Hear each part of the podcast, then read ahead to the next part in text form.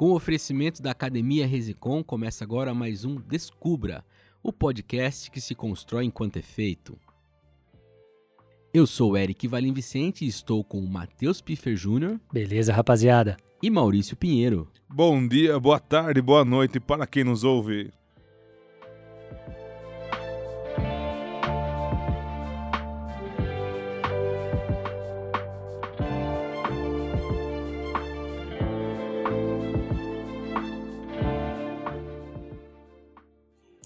Recebemos aqui a psicóloga psicanalista Lucilena, ou apenas Lu Nogueira, e também a arquivista Giovana Calabria, que atua lá no setor de documentação da Câmara Municipal de Prescaba. Então nós somos aí colegas de trabalho, viu gente? Tá? Para vocês saberem. E nós vamos fazer esse podcast aqui num desafio novo para nós, né, que é fazer uma intersecção entre a memória coletiva e a construção da personalidade em um período histórico aí que a gente vive um fenômeno de hiperindividualização, pessoas que acreditam mais naquilo que ela quer acreditar do que nas coisas em si. Então o desafio é grande. E um desafio também porque é o primeiro episódio dessa segunda temporada, onde a gente agora conta com convidados, então os ouvintes vão conhecendo mais a nós três e também aos nossos amigos aí convidados dos temas diversos eu acho que o que mais está em xeque também nessa segunda temporada é algo que o Maurício Pinheiro cantou em off aqui, que é o ter versus ser, né? Você tem ou você é o seu corpo, a sua memória, a sua imagem, né? a sua história. Eu acho que história tem. Hoje a gente fica mais com a história dentro desse ter versus ser, né? Com certeza. Então sejam bem-vindos, sejam bem-vindas e é o primeiro episódio que abre então nossa segunda temporada aí de reflexões, conversas e claro, muita história para contar que o Descubra é feito disso, né, de histórias. Falando história para contar, se vocês puderem então contar para quem nos ouve aí um pouquinho da história de vocês, o porquê que vocês se enveredaram aí por esse caminho, né, o que chamou a atenção de vocês, ou de repente nem era esse caminho que eu buscava chegar um dia, o que eu imaginei chegar um dia, mas cá estou. Então, explica um pouquinho da história pra gente, para quem nos ouve também, por favor. Oi, gente, muito obrigada por me receber. Eu sou dessas que meio que caí aqui, né? Eu terminei ali ensino médio, época de fazer vestibular. Fiz para história porque eu gostava de história, não tenho outro motivo para ter prestado história. Passei na Federal de Santa Catarina, cursei um curso que me apaixonei, é lindo mas onde eu também descobri o desemprego, né, que chama. Porque Porque é verdade a história, se você não segue um caminho mais acadêmico ou dar aula, licenciatura, não tem muitas opções para onde a história pode te levar. Só que a história também me apresentou para outro mundo que são as fontes primárias. O trabalho com documento. E criou muita curiosidade para saber quem preserva, onde eles estão, como eles guardam, onde estão. Foi aí que eu consegui, é, comecei meu outro curso, que é Arquivologia, também na Federal de Santa Catarina. E agora eu sou arquivista da Câmara, depois de passar por alguns lugares. Sou concursada da Câmara e eu sou apaixonada pelo que eu faço, sem querer, mas sou apaixonada. Me lembrou o Globo Repórter, né? O que são, onde estão, de onde vieram. O que eles fazem, né? né? O que fazem, o que comem, né? o que, como vivem. E só uma pergunta de curiosidade. Você se dá bem ali com os documentos ali mais antigos, né, você se relaciona com esses documentos mais antigos. A sua saúde para isso é boa em termos de respiratório, porque eu sei que você tá sempre Você fala por causa do pó, mofo do pó, e tudo que a gente tem direito. Tudo que você se enfrenta ali. Das traças. É. Até que não, aqui a gente até consegue ter um espaço adequado, mas já conheci lugares que vocês não acreditam. Minha saúde é boa, mas a gente se protege, né? A gente só usa máscara, luva, já tive minhas micoses relacionadas ao arquivo, mas por enquanto eu tô bem, sem nenhum eu tenho uma pergunta, uma, assim, uma curiosidade muito grande, mas eu vou deixar para depois. Lu, fala um pouquinho para gente sobre você. Bom, eu sou Selena Nogueira, eu vim para Piracicaba pela faculdade. Quando eu vim, eu era de movimento estudantil, vim atrás de psicologia social, então são registros, marcas e, e sei lá, constituições que não me abandonam, mas também depois da formação um ano depois de trabalhar em psicologia social, eu caí na clínica, achando que eu estava amparada lá dentro, e não estava, não. E daí eu conheci Lacan. E quando eu conheci Lacan, todo o meu repertório de ideias começa a ser alinhavado ali. Tipo, esse cara tem essa acidez, essa crítica, volta ao Freud, que é um cara que construiu a psicanálise, então não tem por que a gente abandonar achando que evoluiu. E hoje, depois de 15 anos de formada, eu já 15 anos na clínica também, com criança, com adolescente, com adulto, porque até adulto fica criança no final da vida e vamos aí. E tô nessa, assim, de o tempo todo olhar para o mundo com essa ideia de essa pessoa que você é não veio sozinha, né? Então, como é que você vai se construindo com os laços que você vai formando? E tem coisas que a gente não sabe da gente, não porque ah, eu não tenho essa, esse registro minêmico, né? Não tenho essa memória, mas porque também não é dito. E daí a clínica foi me abrindo isso, que eu posso ouvir uma pessoa falando de um problema de trabalho e na realidade ela não está falando só daquilo, ela está falando de diversas outras dores dela, da família dela, da nossa sociedade. Então eu fui alinhavando cultura, sociedade, psicanálise e tô aí, me divertindo com isso. Você sabe, quando eu fiz o meu teste vocacional, deu primeiro lugar publicidade e propaganda, que eu segui, me formei. Em terceiro deu oceanografia, em segundo deu psicologia, né? Eu acho até que eu teria me dado bem, porque eu me interesso muito, assim, de fato. Só que eu acho que falta um pouco de compaixão pra mim, sabe? Mas não serve pra nada. Ah, não? Não. Bom, não saber. eu não... detesto o termo empatia, sua capacidade de se colocar no lugar do outro. Ou seja, você só vai gostar dos seus brother mesmo, porque se for uma pessoa muito estranha, você vai falar, não gosto, não quero, não entendo. A intolerância vem daí. Né? Então eu gosto mais da solidariedade genérica. Então, você é solidário porque é outro humano ou outra causa com que você identifica que também é o mesmo mundo. Daí você consegue se comprometer com aquilo. Aproveitando que eu estou numa crise pessoal em relação a isso. Vamos é, lá. Eu, eu, eu, preciso me sentir culpado se, tipo, se toda vez eu não. Eu, eu acho que falta compaixão. Tipo, pô, cara, você devia ter pensado mais. Tipo assim, ó, às vezes você pegou Covid, pegou e o teste, deu negativo, deu. Ufa, não, cara, primeiro você pergunta se o cara tá bem. Depois você sabe, tipo, a primeira preocupação deveria ser se o cara tá bem. Mas é que, tipo, o cara tá falando comigo, tô vendo que ele tá bem. Eu sinto que eu não precisei perguntar, mas ao mesmo tempo, será que eu não precisei perguntar? Ou será que faltou vontade de, de se preocupar com o próximo? Enfim, estamos aqui numa consulta, mas eu fiquei curioso. Quando você falou que não precisava mas, ter tanta compaixão. É, não, não tem que ter compaixão, não, porque não serve mesmo para nada. Compaixão é um termo cristão. E acho que a culpa também vem desse lugar, porque responsabilidade é outra história. A culpa tem uma sentença no jurídico ou você ajoelha no milho, reza terço na, na igreja.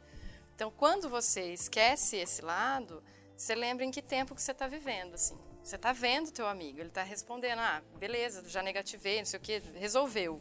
Né? A tua intimidade vai contar se você quer saber mais ou não desse sujeito, que vai você pergunta, e aí, tá tudo bem? E ele começa, então, eu nasci e te aluga. É, e a gente não é, tem. É, então esse é um né? lance que, que eu não dou num, muita brecha por causa disso né? também. Né? A gente vive num tempo em que não tem tempo, nem pra gente que dirá pra disponibilizar pro outro, que vai que ele conta. E, né? e às vezes você, você, tem pessoas que são meio imãs desse rolê, né? Então, tipo, minha mãe é uma mulher que ela faz isso. Ela, quando ela pergunta, ela toma um dessa do nasci é... e, e, vai até o fim e ela não consegue terminar a conversa. E eu falo, bom, vou deixar vocês à vontade para continuar e eu vou para lá. E essa é uma questão que ele... cultural nossa, que a gente aprendeu a perguntar, tá tudo bem? Esperando que o outro responda, tá. É, Acabou. O, o mas é eu perguntei por educação, meu, responda por educação. É, ele, ele, ele, dizia, né, ele, ele, sempre chegava no trabalho e falava, oi, oi. Falei, cara, você não pergunta se tá tudo bem, ele vai, vai que a pessoa queira não responder. Quero saber. Que não tá porque, bem, porque aí, não tá imagine bem. se ela começa, realmente, ó, não estou Imagine bem. Imagine eu. Imagine, as pessoas olham na minha cara, eu tô numa rodinha no bar, na hora que eu falo, sou psicóloga, a pessoa fala, hum. Faz que nem eu fiz. Quase. Já, trem, você já, foi mais já delicado. traz uma pergunta. Você foi mais delicado. Mas, eu, mas pra equilibrar aí pra quem nos ouve também, pra não achar que eu sou um puta de um cuzão, não. eu também não falo nada pra ninguém. Entendeu? Se, alguém, se eu tiver mal, muito mal, tipo, meu vô morreu, meu pai me processou, coisas reais, assim. E aí, tá bem? Tô bem. Tipo, meu problema só interessa pra mim se um dia eu quiser fazer uma consulta com a Lu, Daí vai ter que interessar para ela que eu vou pagar. Eu quero saber se vai ter compaixão, eu vou pagar. Estou espero pagando você, pela sua espero compaixão. Espero que você dê um retorno ali para mim. Mas enfim. É... Mas já indico, já tá precisando. eu aproveito todos os momentos. Assim, eu já lavei roupa suja com o Eric aqui no podcast. Perguntei se ele ia tomar uma noite quando ele falou que os amigos não se encontram mais. Você lembra desse episódio? Mas vou, agora, deixando minha consulta aqui de lado, você tá com um podcast também super bacana. Por sinal, ouvi ontem, anteontem, o episódio Desencontros. Achei sensacional. Nossa, em 10 minutos você sei lá, você me levou por horas de reflexão, assim, ó.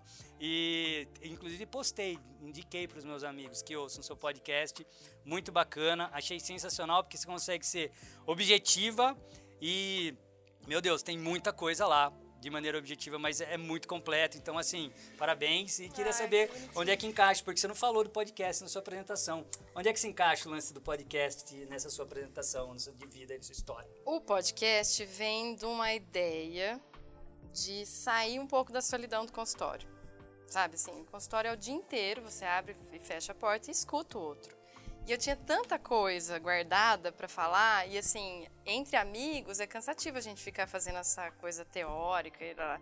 Eu falei, não, eu preciso de um lugar onde quem não me conhece, ou me conhece mais ou menos, suporte me ouvir. E é por isso que ele é curto, porque eu sei que vocês têm mais coisa para fazer, né? Então você está lavando a louça, está fazendo a caminhada, está levando o filho para escola, mas está ali é 15 minutos no máximo é, para a gente pensar em coisas importantes, assim. E aí fico super feliz quando alguém fala, ah, eu te ouvi, eu, Só eu contei pra lembrar, alguém. chama Pra Agradar as Ideias. Então, ia, ia Isso. Certo, Ele que é teve duas temporadas, estou Tá enrolando no a seu- terceira, mas ela sai. Está no Spotify, né? Tem algum outro lugar? Eu, eu Na- só não tá no Deezer, na, no Google, todo o resto lá, toda a parafernália, que eu não sou muito boa disso. Então não- você procura aí no seu streamer preferido, Preferido. para agradar as ideias. Ouça no Spotify, que é onde o nosso tá também. Aí você já Aí, ouve os dois pronto. juntos. Bota na- um na fila. outro. Podcast Descubra no Spotify, podcast para agradar as ideias. E aí, cara, a gente trouxe, né, a ideia desse, desse encontro aqui de uma arquivista Para uma, agradar as nossas ideias, É. nós trouxemos para esse encontro. uma arquivista e uma psicóloga, Psicanalista. A psicologia foi ficando para trás no meio desse caminho. então uma psicanalista. E a gente traz aqui dentro de um grande paradoxo, que é um paradoxo da era moderna, até eu diria, que é essa coisa da liberdade do indivíduo, né, que está livre aí para ser o que ele queira ser e pelo menos a gente pensa de forma ideal nesse sentido. A cara que a Lu olhou para mim, eu já já tiro o que eu disse. Mas enfim, tem a questão da concorda. liberdade, essa ideia de liberdade, vamos colocar assim, e claro, o, o, o indivíduo inserido nessa, nessa coletividade. E aí a gente trouxe esse paradoxo, esse encontro, que eu acho que é uma característica que nós queremos trazer também para o nosso podcast. E aí, para a gente começar um pouco aí a responder essas questões, eu acho que a gente vai ter que fazer um. Não, é, não são só perguntas, que a ideia não é essa, mas é, tentar entender um pouco os conceitos que a gente pode fazer essas intersecções aí. Ah, aí eu começo com a Lu, né, já que a gente tá nessa pegada é, mais psicanalítica, né? É, como que se constitui esse indivíduo? Aí eu sei que não pode ficar fazendo pergunta, né? Como que ele está inserido nesse sistema coletivo, né? Quais são os, os caminhos aí que a gente pode ter para começar a entender essas relações aí, para começar a saber que a gente não é livre, porque eu já entendi que a gente não é, tá? Mas você sabe por que, que a gente não é? Por que, que a gente não é? Como você chama? Eric. Quê? Porque minha irmã chama Érica e não, não E tinha criatividade, criatividade, aí Érica e Eric. Então, vamos pensar o seguinte. Dentro da barriga da sua mãe, você já não era livre. Já escolheram coisas pra você. Quando você nasceu, você virou e falou assim: ah, não vou chorar, não vou avisar, minha mãe que me quis, ela que venha me alimentar, me trocar. Não, você teve que se virar. E chegou um momento que sua mãe desencanou de ficar escutando seu choro. Daí você resolveu aprender a falar. Na hora que você resolveu aprender a falar, tinha uma língua que era a mesma da sua mãe, da sua família, da sua escola, do seu país. Ali você já foi alienado. Não tem liberdade nisso. Então você fala assim: ah, claro que eu sou livre. Eu sou livre para nunca comer arroz. Beleza, você é livre para consumir ou não. Mas para produzir você não é, porque se você entrar na escola e nunca tirar uma nota boa, você não vai passar. Então, a, a- ideia de liberdade está muito ligada ao consumo e um pouco ligada à produção. Ninguém é livre, porque você fala assim, ah, eu sou livre. Se você tiver sou livre com seis anos de idade em cima da árvore, automaticamente sua mãe está gritando, desce daí, moleque! Você não é, porque você vive em sociedade, você não, não é um menino mogli no meio da floresta. Ou o dono da árvore te manda descer, porque essa árvore vai estar Pode ser a do vizinho, Pertence a alguém. né? E tem um detalhe a mais pra, pra, pra minha não liberdade. Eu nasci no mesmo dia do meu pai. Ah, Então, lá. assim, o meu pai faz aniversário de 6 de junho, cara. Tem esse detalhe ainda. Tipo assim, nem a data do meu aniversário ela é exclusiva. Eu acho que eu aprendi isso muito cedo, porque a minha mãe deu o nome dela pra mim. É uma puta sacanagem. Entendeu? Você não conhece outra mulher que é Júnior. Entendeu? Minha mãe chama Lucilena e eu chamo Lucilena. Por isso que eu sou Lu. Eu tive que dar uma separada no negócio. Mas não é liberdade. Ah, eu sou, liber... eu sou livre, então eu vou largar meu emprego, vou morar na praia. Vai. Né? Vou vender miçanga. Vai, vai vender. Vai viver nesse sistema econômico, nesse tipo de lógica. Não tem como você escapar. Então a ideia de liberdade é uma ideia de poder pagar ou não. Né? E paga, mesmo que você não seja em dinheiro, você vai ter que pagar a tua existência. Né? E eu brinco isso, assim, ah, você pode falar assim, ah, eu sou uma pessoa completamente independente. Se você comer arroz, você não é independente de coisa nenhuma, porque você precisa de que alguém produza arroz. Você vai plantar o arroz, o bife, fazer, fazer tudo. Né? Então, Vai essas- virar aquela ideia do náufrago, né? O- talvez usando ele como- fosse livre, como ó, e ele exemplo, é. não deu conta. É, o exemplo do náufrago, né? o Do, do filme lá do Tom do Tom Hanks. Hanks, né? É, ele até tinha essa liberdade, mas ele quis também compartilhar a liberdade dele quando ele criou o Wilson, né? É? Então o cara ele fala assim, pô, eu sou, outro. eu sou livre e tal, tô aqui, não preciso dar satisfação nenhuma, mas pô, ele pega uma feição no Wilson, que é uma bola de vôlei, e a hora que o Wilson morre, ele desaba. Se o Wilson não ganhou o Oscar de coadjuvante. Pois é, É, então, tá vendo? mereceu. Mereceu. Então, então assim, a gente pode partir do pressuposto da. Não, partir da ideia, né? Da, não é um pressuposto, mas é uma ideia é, que ali dentro da psicanálise está muito clara de que você nasceu dentro de um ambiente que já é estruturado e aí ah, por mais que você tenha suas ações você está dentro desse, desse- desses códigos aí né estruturado pela linguagem. O inconsciente também é estruturado pela linguagem. Então, antes de você nascer, sua mãe já falava aquilo, o mundo já tem uma história, alguma história arquivada, escrita e tal, mas tem as histórias orais, tem as linguagens que a gente não tem como acessar porque são de, de comunidades inacessíveis mesmo.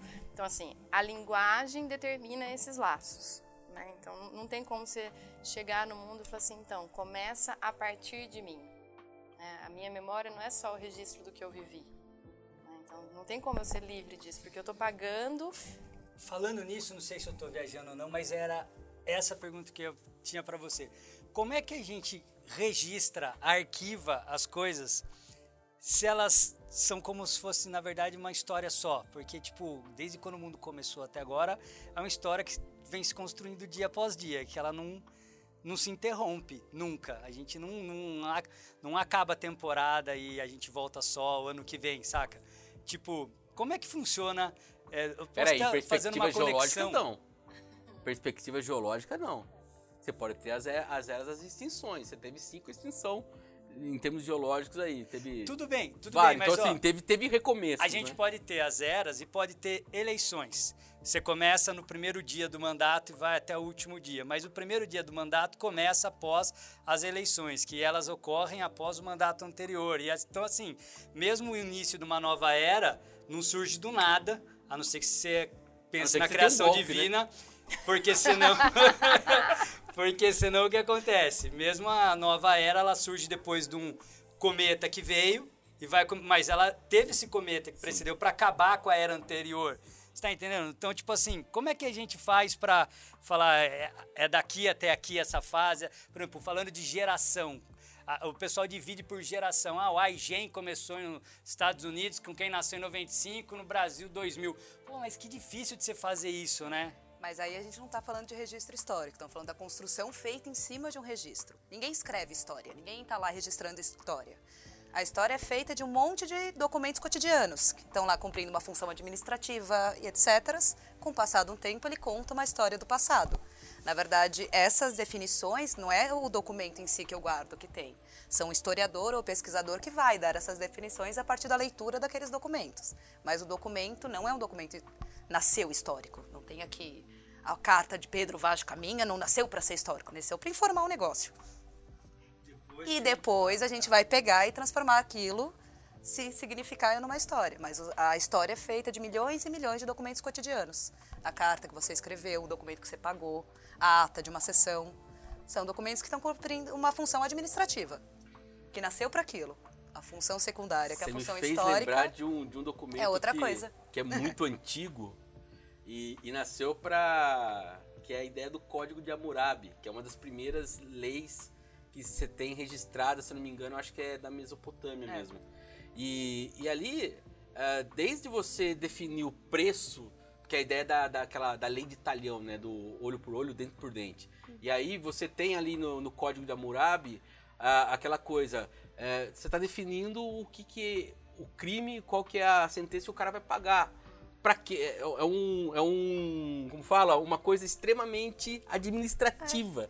Que É. A gente hoje Fazemos até hoje. transformamos até em 10 mandamentos. É. Não, e a gente faz isso até hoje. A gente formula leis, novas tarifas. E isso daqui 100 an- 100 anos talvez não seja uma lei, seja uma história. Mas por enquanto, assim como o Código de Hammurabi um dia foi só uma lei que deram para uma sociedade. Me fez lembrar de outra coisa esse papo, cara. Nossa, mais uma referência interessante. Tem um livro que se chama Um Cântico para Leibovitz. Já ouviu falar desse livro? A história é o seguinte, é um livro dos anos 50, ele foi escrito é, dentro daquele período lá da, da Guerra Fria, questão das guerras nucleares e tudo mais. E aí a história se dá em três momentos, da, é, no, no- futuro apocalíptico, assim. O mundo se destruiu pela guerra nuclear. Aí, uns monges copistas, eles descobrem um tipo de um documento que nada mais é do que um, sabe, quadro de elétrica, assim, que o cara fazia elétrica e fazia aqueles quadros antigos de que fazia no papel. É, é- era isso. E os copistas de 3 mil anos para frente, que estavam vivendo num período apocalíptico, eles começam a registrar essa história. E aí ela reinicia a história do mundo, da tecnologia, como se ele fosse a Idade Média daqui 3 mil anos. Entendeu? Olha que louco que é o sentido da, da de como que você constrói a memória, né? É, e ele encontra isso numa caverna dentro do que já foi num dia os Estados Unidos. Então, assim, já não tem mais Estado, já não tem mais cultura, né? Simplesmente está lá um- um papel e que é o que a gente faz, por exemplo, hoje até para entender as próprias é, é, civilizações mais antigas, né? Você tem o Código de Hammurabi, mas a gente pode pensar é, em qualquer outra é, elemento aí da, da Grécia antiga, ou mesmo da, do, do período paleolítico, neolítico, né? Que, enfim, É, é o valor que se dá àquele documento, né? Um Exatamente. valor administrativo, ele está servindo uma função administrativa, um valor informativo. Já passou a ter um valor histórico, ele está me contando algo do passado. Então, é, o documento é o mesmo. Só que ele vai tendo valores diferentes dependendo para o que, que é legal vai servindo. desse livro que quando o cara começa a copiar esse, esse, esse mapa elétrico, é um, de, qualquer coisa de elétrica, assim, é como se fosse um chip desenhado. Ah, ele, ele é louvado, ele tem uma santidade em torno dele. Dá- Dá-se um valor religioso. Sim. Tanto, tanto que os caras são monges, né? Você imagina pegar uma lei, qualquer lei que é feita aqui em Piracicaba, num, num período apocalíptico, sei lá, uma homenagem para qualquer cidadão aí, de repente vira uma coisa que tá ali de uma época, que explica uma época. Olha só, eles homenageavam uma pessoa porque ganhou uma medalha num torneio de alguma coisa de dominó. Título de cidadão Um piracicabano, título de assim, cidadão ó. piracicabano. Mas eu tenho um pouco disso quando os caras fi- fizeram aquele compilado de coisas que eles achavam importante e mandaram para os extraterrestres lá. os- As cápsulas do tempo, é, né? cápsulas do tempo, mas tem uma que os caras mandaram para fora. Tem uma música, um depoimento, sei lá, o que eles achavam de mais. Reza a lenda que tem uma música da Alcione que foi nisso, né? Foi, pro- foi pro espaço? Tipo pro isso, espaço. é. Eles mandaram um sinal, e esse sinal, enfim, tipo, sei lá, mano. Faz um download aí. Se o cara fizer o download, tem uma lista de coisas que eles acharam que era interessante, né? Na, a, até baixando aquele lá. momento tá, que tá rodando, e foi sinal universo afora. E, enfim, mas da cápsula do tempo, que tá ali na frente da Pinacoteca, em Piracicaba, o sinal que foi pro, para os extraterrestres, enfim, é, a ideia é a mesma, né? A gente não sabe, na verdade, se isso vai ser histórico ou não, ou significativo ou não, né? E é louco pensar que alguém pode pegar um e falar assim, caramba, cara, essa música aqui, vamos ver, é extraterrestre, então, isso aqui era o hino do planeta Terra, entendeu? Vai saber se... E era uma música do- da Marrom. É, entendeu? Adoro. vai, vai saber até que ponto que a gente tem também né, de, de materiais, assim, históricos e tal, antigos, às vezes não eram coisas que não nem eram tão importantes assim como a gente muitas imagina vezes que não eram. Mas os quadros, por exemplo, da, da Declaração da Independência do Brasil, isso daí é, muito, é feito muito depois do- Muito. Do, do ato em si, né? E feito só para virar história. Não, fala do exemplo que você falou lá pra É, mim não, da, é da memória, da né? Declaração da Independência, não foi? É, que a gente tá falando que a memória é uma construção, né? A gente constrói essa para ter uma tradição em comum, um herói em comum, a gente edita o passado. Se edita muito o passado. E a memória é mais construída de esquecimento do que de lembrança. Né? A memória coletiva mesmo, nossos heróis. Na independência, temos ali Dom Pedro em seu cavalo, não sei se é branco, naquele Pedro Américo, não lembro a cor do Não cavalo do Pedro questão. Américo. Mas bravoroso. Mas os registros históricos dizem que ele foi um burrinho, tava com uma, não sei se posso falar, mas com uma bela uma caganeira. E a dependência não se declarou assim, foi um belo de um processo que acabou E muito estava- depois e pagou uma bela multa para Portugal para ficar independente. E ele estava saindo, tinha passado a noite com o amante. E tinha passado a noite com a amante. Mas isso a gente Largou esquece. a mulher pra- trabalhando. É. Ah, que clássico brasileiro. Mas isso a gente esquece. Né? Que clássico brasileiro. É aquela coisa, né? Isso representa o Brasil mais que samba e futebol. Ah, e a gente tem várias assim. É, que aí a memória você escolhe o que é mais legal para a história do seu país, a memória da ela- nação. Primeiro porque ela é escrita por quem venceu ou, ou vivenciou de maneira elitizada o rolê que aconteceu. É. de certa forma. Sim, dá- né? E mas aí que tá. Num dos podcasts nossos, num dos episódios, acho que daquele do direito ao esquecimento, eu comentei isso aí. Falei o seguinte, Eric, hoje tá muito mais democrático, democrático o processo assim, de você encontrar as informações sobre tal acontecimento. O difícil é você separar o joio do trigo ali, o fake do, do real, mas tá tudo ali, muita informação. Então, se você quiser saber hoje, por exemplo, sobre o Black Lives Matter, você vai lá, procura e você vai achar muita coisa. Você não precisa esperar alguém escrever um livro daqui a um tempo. Mas aí entrou aquilo que você falou para mim.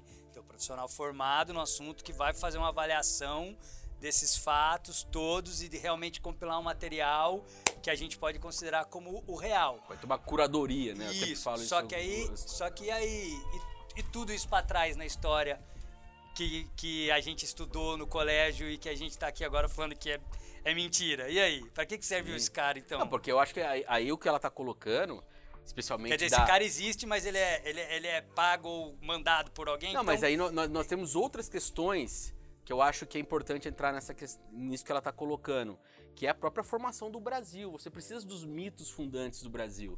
E aí, quando você vai fazer é, é, a história, por exemplo, de quando você. Ela tá falando da independência, mas na República, é, quando existe o golpe da República, que foi de fato um golpe, historicamente também vários historiadores já, já se colocam dessa maneira, também foi se buscar, por exemplo, referências é, do passado, aí vem Tiradentes com a ideia toda do, né, da, da liberdade, porque estava ali é, indo contra a, a, a coroa portuguesa. Então, cê- você tem também os mitos fundantes do país. Então, eu acho que isso que você está colocando está diretamente ligado na questão política de você precisar criar um país, cara. Você tem lá uma porção de terra, né, um- uma população gigantesca e que precisa, ó, a gente tem uma história em comum que é essa que, que fez essa fronteira é, ter uma certa validade, né? Porque tudo isso é abstrato. E tem a questão do laço social também, porque aquele momento histórico permite, porque a palavra é circular, né? Então, assim, há, sei lá, X, pouquíssimos X anos atrás, a gente falava criado mudo sem culpa nenhuma. E daí, através dessa evolução da palavra, de entender esses conceitos, o que, que eles significam, poder elaborar essas coisas que são esquecidas de propósito para manter a sociedade no lugar, né, quando a gente passa a elaborar, outras palavras são criadas, outra forma de narrar a história pode ser construída. Né? E acho interessante a gente pensar nisso, que se a gente não precisa nem falar de, um, de uma nação, se a gente fala da nossa família, quantos que sentou com os avós e viu como que os avós eram crianças? Porque na época que eles foram avós, eles já eram sisudos, cansados ou doces, mas não contavam como é que era, né? Tipo, hoje eu ouvi no rádio, né? Ah, a Elsa nasceu em 1930. Eu falei, nossa, meu avô nasceu em 1920. Eu não tinha me dado conta de quão atrás isso significa quando eu era criança e podia conversar com ele. Né? E o importante, principalmente no Brasil, né, é muito mais sobreviver do que contar história e fortalecer um povo. Então a gente vai somando o que interessa para dar conta de pagar a janta e depois a gente vê. Né? E, e acho que a gente está vivendo um, um, momento interessante de poder olhar para esses buracos e falar assim: hum, acho que isso aqui feriu alguém, deixa eu repensar essa palavra aqui. E daí acho que muda toda uma narrativa, né? Não, e é importante também que lembrar né, que história não é memória. São duas coisas diferentes. A história analisa o passado, critica, critica as fontes, busca alternativas. A memória glorifica o passado. É uma construção ativa, a gente constrói a memória até hoje. E a memória não está no passado, a memória está aqui. É a gente no presente, olhando para trás, olhando para o passado e construindo a partir do hoje, a partir das nossas morais, a partir da que a gente precisa que essa memória seja. Então a memória muda sempre. A história é uma crítica ao passado, é uma construção do passado a partir das fontes. A memória, eu glorifico esse passado a partir do presente. E ela vou ressignificando esse passado, seus mitos, seus heróis, seus monumentos, vão criando novas perspectivas a partir do hoje. A memória não é uma coisa, uma, uma coisa física, que você pega, putz, esqueci minha memória, perdi minha memória, achei minha memória. Ela só existe. E para ela existir, ela tem que ser agora. Ela não consegue existir no passado. A memória não existe no passado, ela existe aqui. Ela não é linear, né? Nem temporal. Ela que eu vai acho interessante pontuar, é, que eu acho que é importante, a gente está falando da memória como algo que é, como você colocou, está no presente e ela e ela é absorvida de acordo com a questão, até reforçando um pouco do que a Lu é, colocou, é, é tanto para o bem quanto para o mal, né? Ela, ela pode ser revista nos dois aspectos, né? A, isso que é importante, assim, não é só o fato de, ah, então se a memória, ela, ela, ela é construída agora, então a memória, ela não, ela não existe, não, ela tem a função dela para aquilo, né? Aí, por exemplo, você falou da, Uh, a gente está falando aqui da história do Brasil, né? Vamos pe pegar a própria relação do Brasil com a escravidão, né? Que você tem aquela coisa do gentil, do negro gentil, do branco conciliador. Aí você tem os movimentos políticos uh, né, da comunidade negra que começa a questionar isso. Aí você traz outras referências como o Quilombo do Palmares, que ele quebra muito dos mitos que está ali sendo colocado, tanto que nós temos hoje aqui em Piracicaba mesmo, mas em outras cidades do Brasil, duas datas que são é, ali é, disputadas em termos de narrativas né, pela comunidade, que é o 13, né, o 13 de maio e o 20 de novembro, cada uma com suas uh, importantes. Então, assim, quando a gente fala de memória, tem todo esse aspecto, né? Uh, e aí eu só queria reforçar uma coisa. Você falou de laço social, né? que, que, que, que significa essa questão do laço social, né? Que, é, pelo que eu entendi, me parece um conceito uh, do próprio Lacan, né? que, é, que é a sua base de estudo. Eu queria que você desse uma formulada melhor para a gente entender isso. Quando você falou dos mitos fundantes, é, acho que todo mundo, mesmo que não saiba da história, sabe que Freud falava de Édipo e depois construiu uma ideia de complexo de Édipo. Não é porque todo mundo vai se apaixonar pela mãe, pelo pai, não é essa novelinha familiar mas é para lembrar que viver em relação ao outro e tentar fugir de um destino vai sempre dar em tragédia. Né? E assim, o Édipo paga, os filhos do Édipo pagam, não sobrevive ninguém, é só mortífero o negócio. Porque viver é mortífero, esse é o final da história. Então, quando a gente fala de laço social, a gente está pensando nesses mitos é, fundadores, mas que também são uma forma de organizar estratégias de posição do sujeito. Então vamos pensar, um laço social é o grande, gente, na psicanálise lacaniana a gente chama de o grande outro, que seria um o pai da horda, assim, o cara que ele mandou em tudo, ele pode tudo, tipo Deus falando para Eva, tipo, pode tudo, só não pode a maçã. Criou um desejo ali. Se ele não tivesse falado nada, né, Acho... ficasse na dele que a maçã estava preservada, mas ele embutiu um pai, desejo ali. É? Maçã, desencana. Isso. Não, não ninguém nem mexer. Tipo, é não o fruto pode. proibido. Ele, é. pôs o, ele foi o primeiro cara a usar eco, né? Deus. que bom. Fruto proibido. Ah. Nossa, é muito aquela pegadinha do Silvio Santos, lembra? De um tra-tra-tra, que era um buraquinho. Não olhe! não olhe, todo mundo atrás. E ganhava uma tortada na cara. Eu amava essa pegadinha. Quem, quem nunca... Eu ia olhar. Quem, eu tomaria Lógico, mas... você falou da maçã do, do, do, do Jardim do Éden. Pô, eu, eu lembro em casa, minha mãe, quando eu saía trabalhar e meu pai ia trabalhar, ela falava, ó, vocês podem fazer o que você quiser, mas é um bombom por dia. Ah, Mas que, ferrou. velho?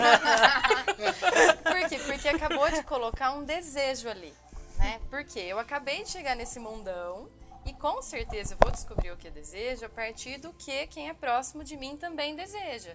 Então assim, minha mãe fica comigo me dando a teta, mas tem uma hora que ela vai embora e ela beija meu pai. Quem é esse cara? Né? Então vai produzindo desejo. Esse grande outro, no nosso tempo, seria o mercado. Ele é livre. Ó, ele faz o que ele quiser, ele goza né? O grande outro goza. E daí a gente, a partir disso, usando o Édipo, que castra, que fala assim, ó, existe uma lei, um limite, esse pai aí, ele é legal, ele te orienta, mas ele também não vai deixar você tomar o lugar dele. Então, diante dessa castração, dessa lei, você tem três saídas. Ou você se torna um filho obediente, que é o neurótico, né? Que vou produzir, vou fazer tudo certinho, vou sentir culpa, por que não, né? Ou vou em mil médicos e não vou gostar de nenhum, mas vou ficar pagando consulta, né? Então, o neurótico obsessivo versus o, histérico. Ou ele vira e fala assim, não, que raio de lei, o quê? Que raio que parta essa lei? Eu tô do ladinho do meu pai, então eu vou ser um perverso, eu vou pegar a lei, enfiá-la debaixo do braço, usar a meu favor e fingir que eu sou meu pai. Então eu vou gozar da cara de todo mundo. A gente só tem o Bolsonaro fazendo isso há alguns anos, vai acabar, né? Quero lá, de 1 de janeiro, dançando com Pablo Vittar, mas enfim. É, tem isso, né? o perverso ele nega essa castração, mas ele usa o que os neuróticos vão obedecer de lei. Então, quando você fala assim, mas como que pode aquela mina matar o pai dela, a mãe dela no seriado, né? Tipo, eles eram legais, aquele menino que influenciou. Não, como que pode? Porque ela tinha esse traço perverso e ela escolheu usar a lei em benefício dela. Então, ela é a vítima, ela armou, nanana, ela faz tudo isso. E o psicótico, ele fala, lei?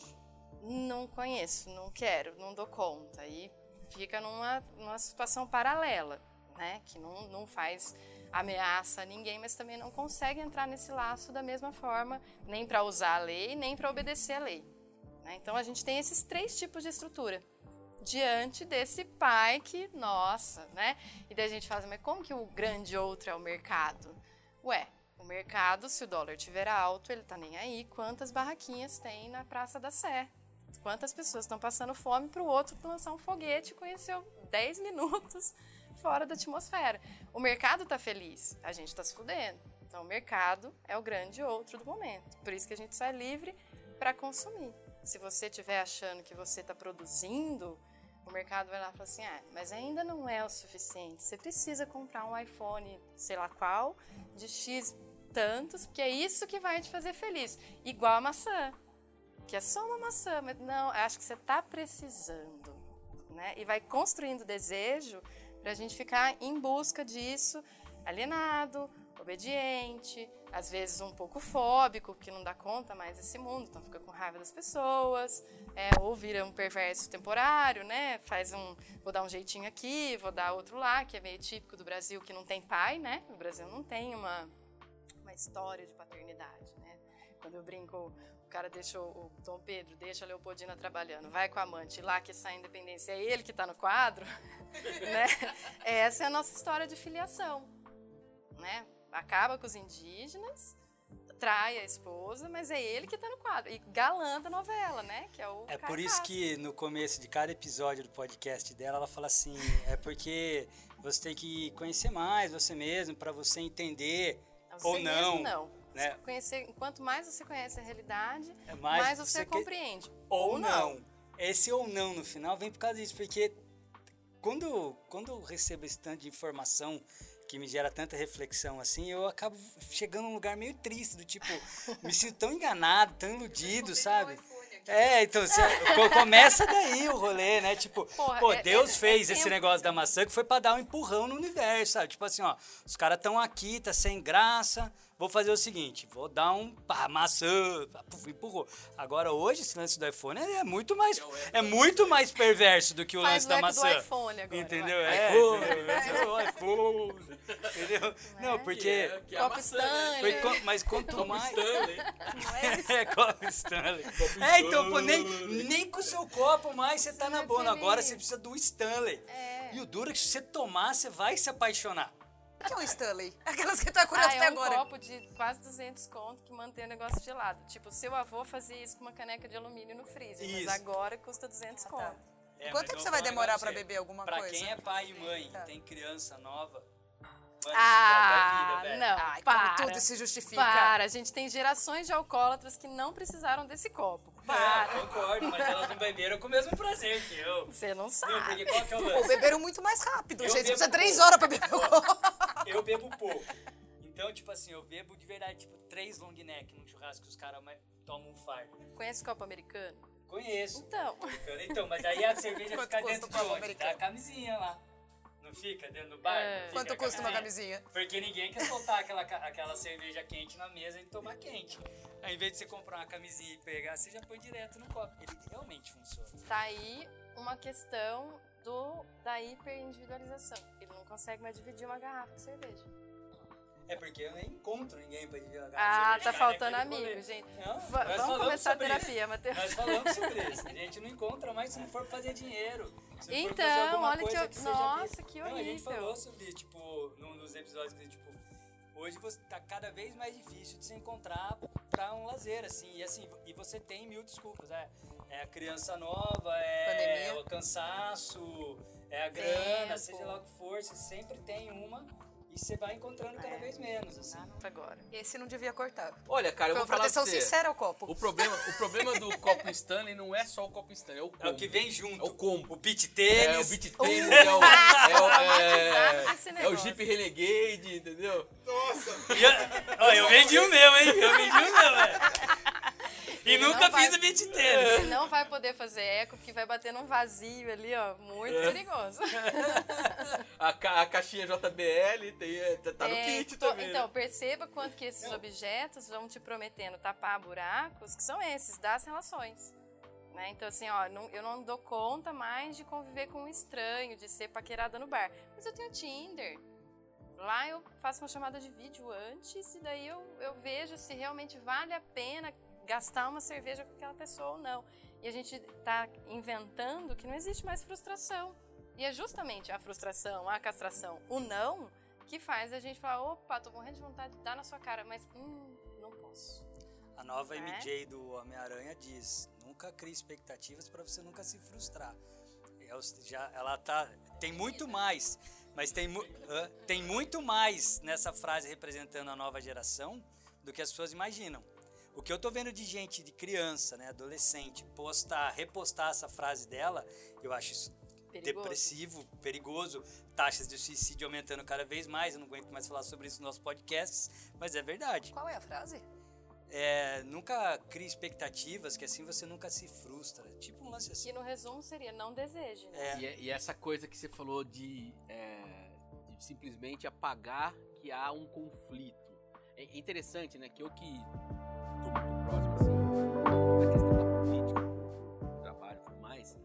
a- Você gosta. o grande outro, Ah, dá tesão, dá tesão. o grande outro, o mercado, ele tenta dizer que não há um conflito.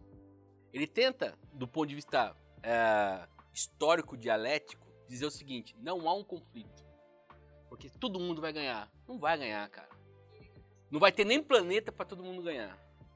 Se todo mundo ganhar, não vai ter nem planeta para isso. Né? A gente vai ter o, o tema para falar sobre a questão ambiental um dia, mas assim, é, existe um conflito, tanto um conflito social, que é, no caso mais clássico que a gente conhece, a luta de classes, mas tem também um conflito é, é, existencial, que é o próprio planeta. né? Então você não tem como dizer que não existe o conflito. Você não tem como. é, aquilo que você falou da eliminação lá, gente estava falando sobre eliminação do Big Brother. Né? No- nem sei se está no podcast, acho que não, Não, está, foi foi, off, antes. foi off. Foi em off. Foi Mas a gente falou sobre a ideia de eliminar do Big Brother. Você tirar, a pessoa continua. Você só eliminou. Então, assim, não adianta a gente falar que não tem conflito. O conflito continua lá. Materialmente ele está lá. Entendeu? Então, assim, eu acho que é, que é interessante é, isso que você está trazendo, porque é, esse grande outro, ele está superficializando tudo, né? Trazendo tudo para o indivíduo, e aí todas essas frustrações que a gente está colocando aqui, ah, não vou criar expectativa, ah, vou me frustrar, ah, não quero me frustrar. E, pô, frustração desde né? E o neoliberalismo faz uma coisa muito mais eficiente do que tornar superficial. Ela sobrecarrega. Porque assim, ó, não temos emprego. Então dá para ganhar dinheiro com Uber. Todo mundo vai ganhar dinheiro com Uber. Né? Ah, não vamos criar expectativa. Então ninguém vai criar expectativa. Todo mundo tem o mesmo discurso. As fotos do Instagram, todo mundo tem a mesma pose de yoga na praia. Vai, tá. vai... Ninguém quer criar expectativa, mas tá todo mundo biscoitando todo, no e, e todo mundo representando um vazio. Né, o tempo todo. Por quê? Porque quando faz essa sobrecarga, o sujeito em si, ele para de questionar e fala assim: ah, é política de novo? Não, não vou ficar vendo esse negócio de CPI, eu tô cansado. Eu vou assistir uma série. Vou ficar quieto na minha, numa boa. Ah, pra que que eu vou. Tre... Não, Natal e família, vamos falar de amenidades, galera. Vamos brigar pela uva passa, porque falar.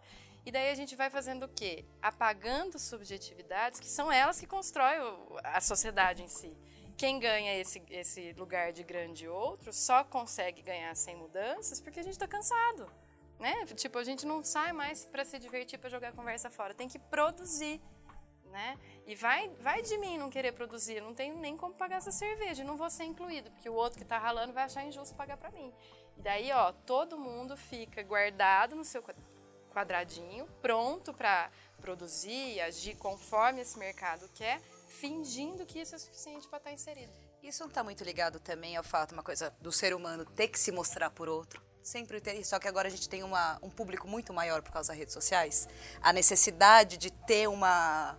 Ai, quatro com um volto social que não é você, que a gente se apresenta. As máscaras sociais, que a gente tem a nossa máscara social no trabalho, a nossa máscara social em tudo que é lugar.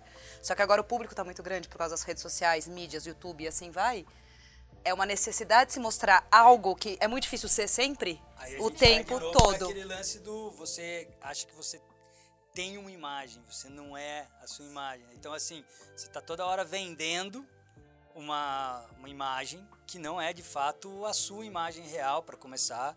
É algo superficial, é o que ela falou, tá cheio de vazio, tá depressivo. Mas, assim, para começar, ninguém publica, ninguém divulga coisa ruim. Né? Então, tipo, eu tive 10 momentos ruins no meu dia, tive um bom.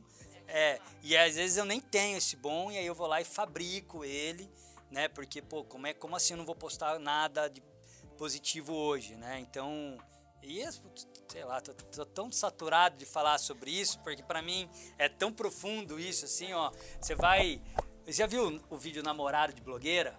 O cara nunca consegue comer o lanche quente porque toda hora que chega que o lanche, ela foto. vai fazer a foto, e depois a meia foto, Ai, e depois não sei o quê. E a hora que ele vai comer já tá gelado. Não. Entendeu? Tem um vídeo na internet feito por, por um cara que é namorado de blogueira, foi muito bacana. E um namorado de blogueira que mandou pra mim. eu senti o desabafo ali. Ó, oh, se estiver me ouvindo, aqui faz consulta com a Lu, hein? Ela, ela é boa no que ela faz. Tô Mas eu, eu, eu, queria só retomar uma coisa que eu acho, até para reconectar um pouco com a nossa linha de raciocínio que estava.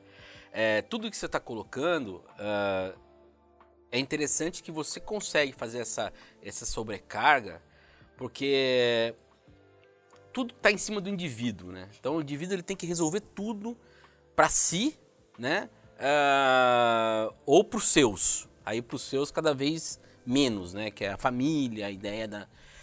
E aí que eu, que, que eu acho que é o grande mote de, de, dessa ideia, como que a gente constrói algo coletivo se todos os nossos, as, todas as nossas estruturas coletivas estão cada vez mais é, frágeis, né? É, então assim, a gente não tem os movimentos sociais, lógico que existem, né? Mas assim, não é uma coisa, uh, ela, ela, ela é sempre bombardeada para não existir, né? Então assim, você não tem o como ela falou, não consegue mais dividir nenhuma cerveja num, num ali num na mesma garrafa.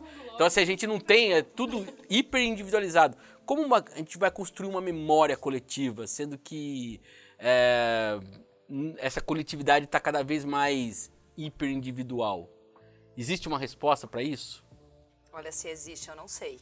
Primeiro que nunca vai existir uma memória coletiva verdadeira, na minha opinião. Nunca.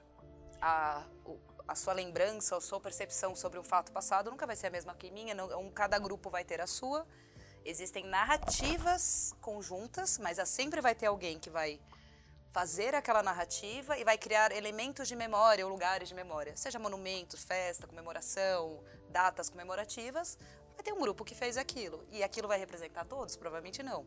É possível representar todos? Eu também acho que não.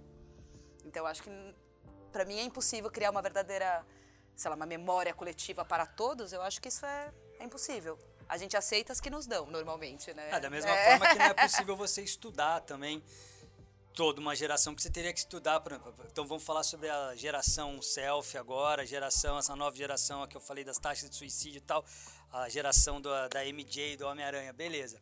Você não tem como entrevistar 100%, mas beleza, aí você entrevista é, uma quantidade, né, grupos significativos para você entender que representa e faz estudo científico em cima disso. Né? Eu acho que o máximo que a gente pode ter de, de coletivo é, é, é isso, mas é válido porque não deixa de representar um grupo, não deixa de representar uma geração, é, que não... Mas você percebe que é, essa hiper, a gente está falando de hiperindividualização, né?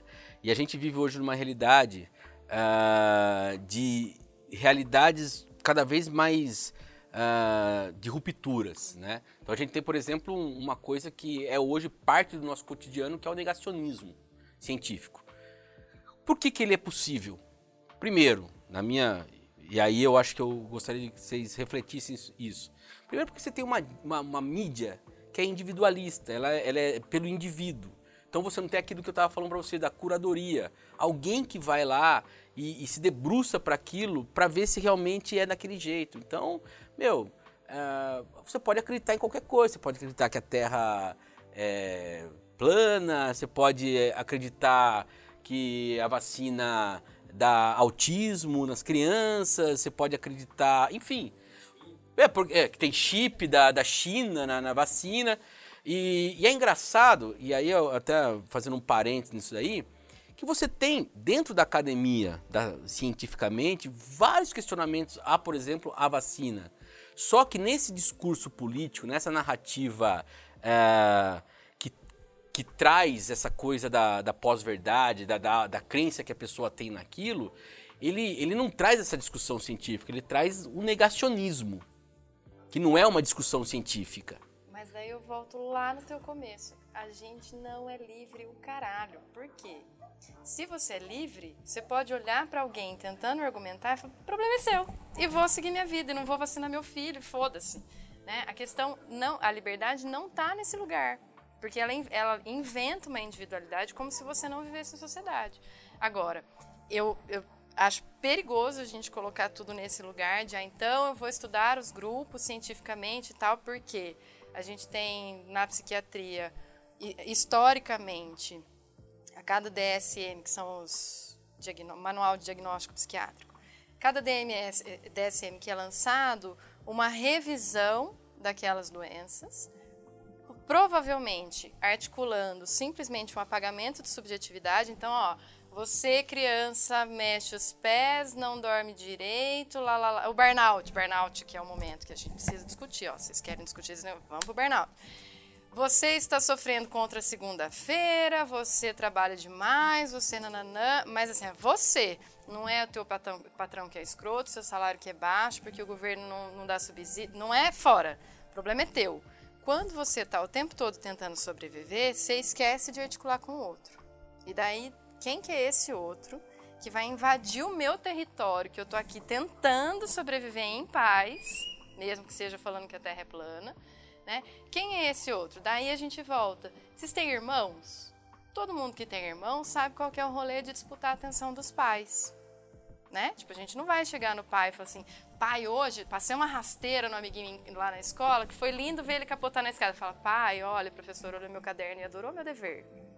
Né? Então a gente vem fazendo isso porque a gente não tem, como o livre mercado é tão perverso, tão cruel com a gente, a gente não tem uma paternidade que fala assim, não, tem alguém que vai me direcionar e vai conseguir me dar suporte para eu pensar que eu tenho irmãos e eu não preciso matar eles. Né? Porque na, na disputa é essa, eu mato meus irmãos, eu tomo o lugar do meu pai, vai, vou ser lindo A gente está nesse grau de crueldade um com o outro. Agora, quando eu penso, tá todo mundo disputando uma atenção do pai, o pai que tiver disponível. Um Bolsonaro que vira lá na eleição e fala assim: vou jogar a CL, a, o ECA na latrina. Qualquer pessoa que tenha filho fala assim: hum, não, não olha, não vou olhar. Não, não é verdade, gente. Ele é o tiozão do churrasco. Eu vou diminuir para poder aproximar, porque eu preciso de um pai, preciso de alguém que me fale não. Então, acho que o que pode construir uma memória coletiva é a capacidade micro, e acho que é familiar, de relações de fraternidade, de amizade, de movimentos sociais, de pôr a palavra para circular e falar assim, ou não. Isso aí que ele falou, nossa, mas sou esquisito aqui, você também não achou? Que na hora que eu falo, que não vem de cima para baixo, eu olho para o lado e falo assim, foi esquisito? Foi. Eu estou construindo uma outra coisa. Então, eu, eu acredito bastante. Assim, tem o, o último livro do Safato, que pode ser já o penúltimo, é, que chama Lacan para Transformar Mundos.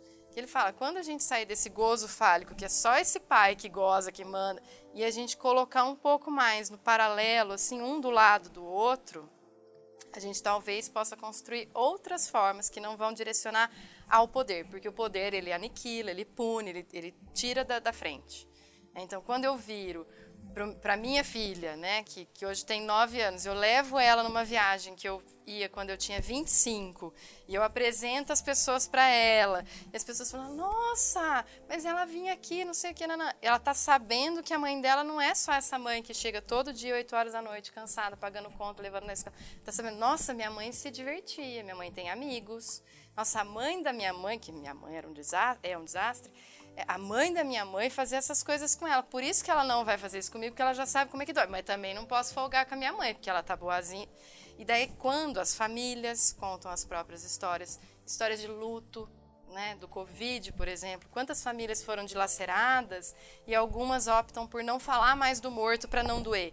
Precisa falar dessas Mas dores. Mas você precisa estar próximo para conversar, para estar junto, para olhar para o que cara é do essa lado questão e falar assim, do, do coletivo "Soou paralelo. estranho". E acho que é aí que, que tá O neoliberalismo não te dá tempo. Não te dá tempo e os estudos todos provam esse é, hiperindividualismo aí cada vez mais, cada vez maior. Então, assim, todo mundo nas suas microbolhas, né? Sozinhos nas suas microbolhas. Então, assim, hoje eu olho ouvindo isso aqui, onde a gente tem que estar próximo para construir essas narrativas, mesmo que primeiro dentro da própria família, dentro com os amigos, para de, de, repente em espaços um pouco maiores e assim vai. Mas a gente está todo mundo sozinho e está caminhando a geração que vem agora, né? Ou que está agora chegando no mercado de trabalho, por exemplo, é uma geração hiper individualizada. Então quer dizer que não forma vínculo vai, nem no trabalho, que dá dois anos se não trabalho, for promovido troca, né? Mas e nem na própria família, não se encontra, não tem mais encontro nem de família. Então assim vai ser um grande desafio vai ser um grande desafio, porque a gente está no caminho contrário, Exato. que é o caminho que interessa para o grande pai ou não? É isso. Tá para o mercado, mercado, né? Ele, para é. ele continuar isso, livre, é, exatamente. Né? Que a gente nem cobra que dele, vai né? desde não dar educação adequada para as crianças, porque quanto mais educação, mais elas questionam. Então, bora passar de ano, bora fazer chegar, bora produzir, bora empoderar, né? Bora botar um, um assim, é, nada contra, mas eu, é, eu fico abismado que ninguém abre o olho de tipo um favelado vai lá faz um, um, um MC é, ganha um dinheiro com mérito mas tipo tem muita gente em cima dele ganhando mais dinheiro que ele e ele não consegue ver que ele vai ser descartado para vir um outro porque a ideia não é que ele fique milionário é que ele fique que ele fique rico o suficiente para encantar todos os outros milhares que não vão ficar e cada hora é um a bola da vez e me incomoda que eles não não conseguem perceber que no final das contas eles estão alienando os caras que eles estão tentando tirar do buraco. O MV Bill falava assim, armadilha para pegar negão, que era o Nike no pé. Entendeu? Então eles acabam produzindo um lance de desejo, eu vejo isso acontecendo em várias esferas. Né? Então tem criança, criança mesmo que virou youtuber e daí então a gente vai lá e dá moral para essas a gente dá dinheiro para essas primeiro daqui a pouco ninguém mais ganha dinheiro aí os tiktokers vêm a gente dá dinheiro para os caras daqui a pouco ninguém mais ganha e alguém lá em cima tá ganhando milhares e milhares de dólares com tudo isso. Então a gente dá um gostinho para meia dúzia aqui e no final das contas tudo isso vai alimentando essa geração nova, hiperindividualizada, vazia, solitária, depressiva, com altas taxas de suicídio. Então, assim, é um longo caminho que a gente tem pela frente. É. Se a gente é. quiser não ser derrotado nos espaços coletivos, como você fala, quando a gente não constrói mais espaço coletivo. Mas ó, uma sacada que eu acho interessante é que hoje as pessoas já não se sentem mais obrigadas aos laços familiares. A coisa do chamar de mãe pai tóxica, nanã, dá uma liberada, né? O problema é quando dá uma liberada e gruda no identitarismo. Porque o identitarismo é super importante, construir uma identidade, fazer laços com as pessoas que são iguais, produzir discursos com isso. Se para aí, eu estou fazendo uma nova bolha, né? Tanto faz se é Cop Stanley, se é negritude, né? Eu acho que todas, todas as questões que se fecham para se proteger, porque elas precisam, mas elas esquecem de articular o discurso com o outro, ela está sendo simplesmente esse boi de piranha. Porque daí a indústria cultural, a indústria de massa, vai pegar esse MC, deixar ele fazer um pouquinho de sucesso, e vai fazer parceria com outro cara que faz sucesso, ele passa a produzir para esse cara e todo mundo desaparece atrás dele. Né? Então, essa ideia de representatividade ser suficiente não cola mais. E acho que as crianças e adolescentes que ficaram isolados em casa, vendo aula de pijama na frente do computador, tiveram muita dificuldade de voltar, porque os corpos eram outros. Né? Você entrou na pandemia com 11, você chega na escola com 13 de barba com peito, menstruada, gostando ou não do colega, adorando poder acordar e tomar café no meio da aula, e de repente isso se perde. Né? E daí você fala: não, mas a pandemia foi ruim.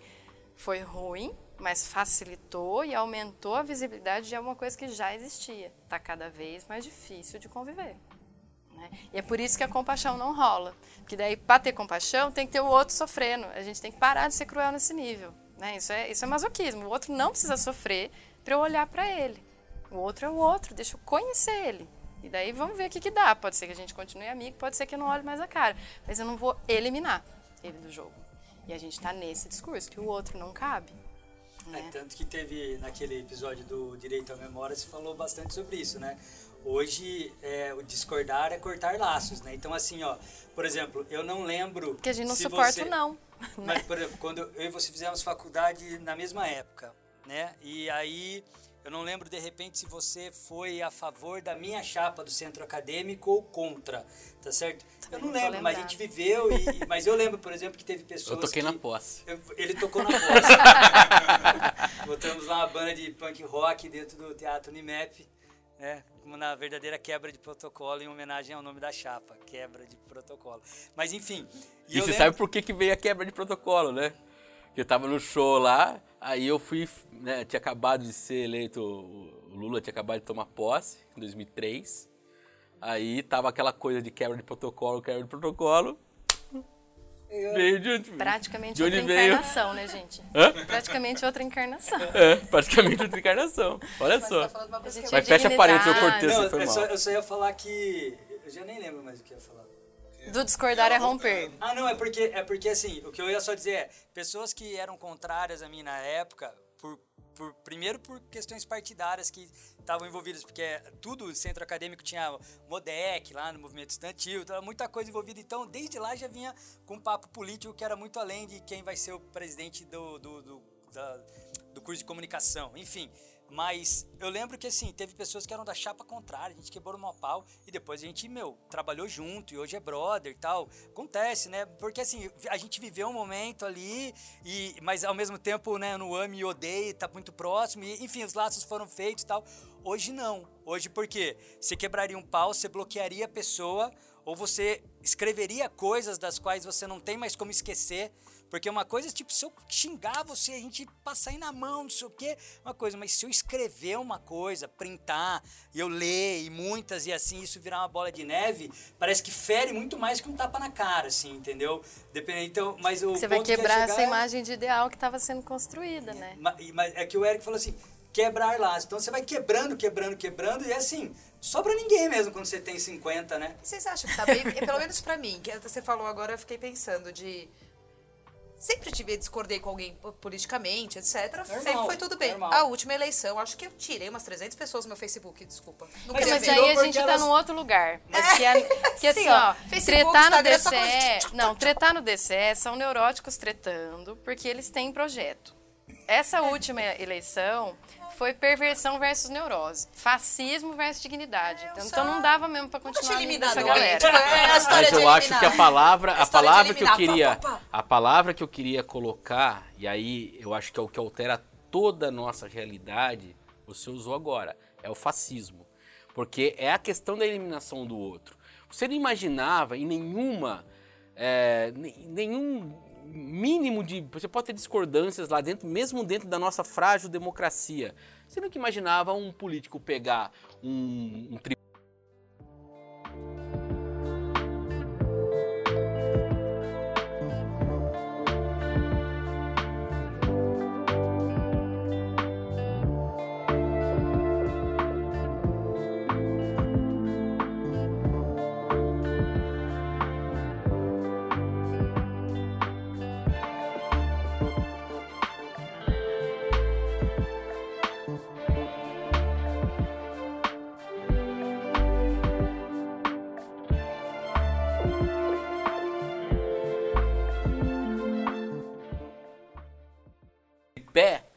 mitar uma metralhadora e falar que eu vou metralhar a petralhada do Acre. Não, pôr uma criança. E, e, assim, isso, isso, arma. isso, cara, isso tudo que ele tá colocando dos termos é, individuais aqui da sociedade, sobre eliminar o outro, sobre não ter o outro, o cara foi lá e expressou isso politicamente e teve uma adesão, tanto que virou presidente do país. E que hoje tem mãe no grupo da escola falando: não vou vacinar meu filho, é meu direito. Amore, não é seu direito, é seu dever, previsto em lei, cuidar da saúde do seu filho, junto com o governo e com a sociedade. Então, minha filha, você não tem essa pachorra de virar: não vou vacinar meu filho. Eu Mas, ó, pego essa criança da sua casa. política, vou lá né? buscar. Parece que eu, eu discordo moralmente, socialmente. Não, Existencialmente. Não é mais política. Não é mais Existencialmente. política, porque política Não, é saber exato. Não é mais negociar, resolvível. Perfeito. fazer perfeito. acordos. Quando, quando o cara fala que ele, ele é capaz de metralhar você, é, realmente você não tem como é, é, dizer vamos que lá. você vai é, se relacionar com ele se ele é capaz de matar você. Mas, Eric, vamos lá. Eu Se consigo ele ser pode dar filé mignon pro filho dele, por a que, que ele não vai dar? de Você que simpatiza de leve, meio de distante, assim, com o PT. Certo. É, e consigo ser amigo de um cara que simpatiza com o Bolsonaro. Eu consigo ser amigo do cara. Eu consigo ser amigo dele. Do mesmo jeito que eu consigo ter um cliente e não conversar com ele de política, futebol e religião. Tá? É, vai muito além, é muito mais profundo. Agora, esse nível de tolerância, de olhar para você e falar assim, é, cara, como você é ridículo. Você não sabe, você não tá entendendo. Sabe, tipo, tá, tá feio. Lá na frente talvez você olhe para trás, mas assim, cara, é, eu consigo. E aí eu consigo ter os dois lados. Eu escolhi, por exemplo, discutir política em época de eleição só com quem realmente está próximo e com o objetivo de aprender. Então, por exemplo, eu não preciso necessariamente concordar com o que você fala, mas eu respeito que quando você, o Mal, o Bitten, jornalistas, pessoas que são envolvidas, que produzem, que estão na cultura, que estão na política, eu consigo entender que esses caras entendem mais do que eu. E se eu vou concordar ou não, para mim tem segundo plano. Eu quero entender o lado desses caras, quero aprender, até porque não existe ce- 100% certo e 100% errado. Os dois lados têm pontos positivos e negativos. Não pode ter só um ponto positivo, mas tem. Tá? Dos dois lados sempre tem. Agora, a tolerância acabou e o que é pior, a gente vai para o lance da internet, onde eu acho que não sou eu, onde eu escrevo palavrões, mundos e fundos, que eu nunca falaria na cara da pessoa, entendeu? Mas na internet a gente vai e fala, ou fala sem pensar, ou alimenta uma informação que eu não sei, que eu só vi a manchete, e eu compartilho, compartilho via WhatsApp, compartilho nas minhas redes sociais, entendeu? Então, tipo assim, é, eu acho que a gente tem que escolher também, cara, porque assim, você sempre teve um ignorante político, você sempre teve um cara zoado falando de futebol com você. Só que você, por que você não bloqueava esse cara? Esse cara era de sua turma, toda a turma tinha um otário. Tá ligado? Sempre teve. Toda Mas a turma teve diferença é um o cuzão. otário tá ou não no poder. Não, tudo bem. Ah, tá. Porque, Mas- ó, eu gosto é que quando você agora- fala assim, porque Entendeu? me dá Só- uma acalmada, assim, de tipo, nossa, realmente dá pra ter civilidade. Mas o, o marco civilizatório é, re- é justamente poder entender que as coisas têm limites. Então, nessa galera Os que limites vamos ficaram pra pensar... Pois é, eu acho que é isso que a gente eu não pode isso, E por isso que a gente fica tão E daí, flor da quando eu vejo, usando as coisas que você gosta de estatística, lá da eleição. Gosto, mas tudo É, não, porque você, você usa como suporte, é interessante. Mas assim, quando eu vejo, por exemplo, que uma galera que votou no Bolsonaro hoje não votaria de novo, com essa galera eu até consigo conversar, porque eu acho que tem a questão do procurei o pai disponível, ele fez um discurso que me acalentava naquele momento, dado que a mídia tinha destruído tudo o resto que eu estava vivenciando, e beleza. Mas a gente tem uma porcentagem, vocês podem reparar nisso, 22% que não se mexe nesses gráficos. Essas pessoas não merecem mais diálogo. E acho que eh, quando eu tretei, esses dias eu tretei no grupo da escola, é, é, porque quando eu falo, eu falo, eu tenho que escutar tanta coisa, daí no lugar que eu posso falar, por que, que eu vou ficar quieta? É, mas você não pode. Quando eu tretei, eu mas até você não expliquei pode dialogar, isso. Mas não e, chamar e eu pra isso expliquei. na sua casa? Posso, mas depende. Porque se for para ficar gastando meu tempo só para me deixar nervosa, eu não quero ter pressão alta. Minha pressão é baixa, eu tô de boa.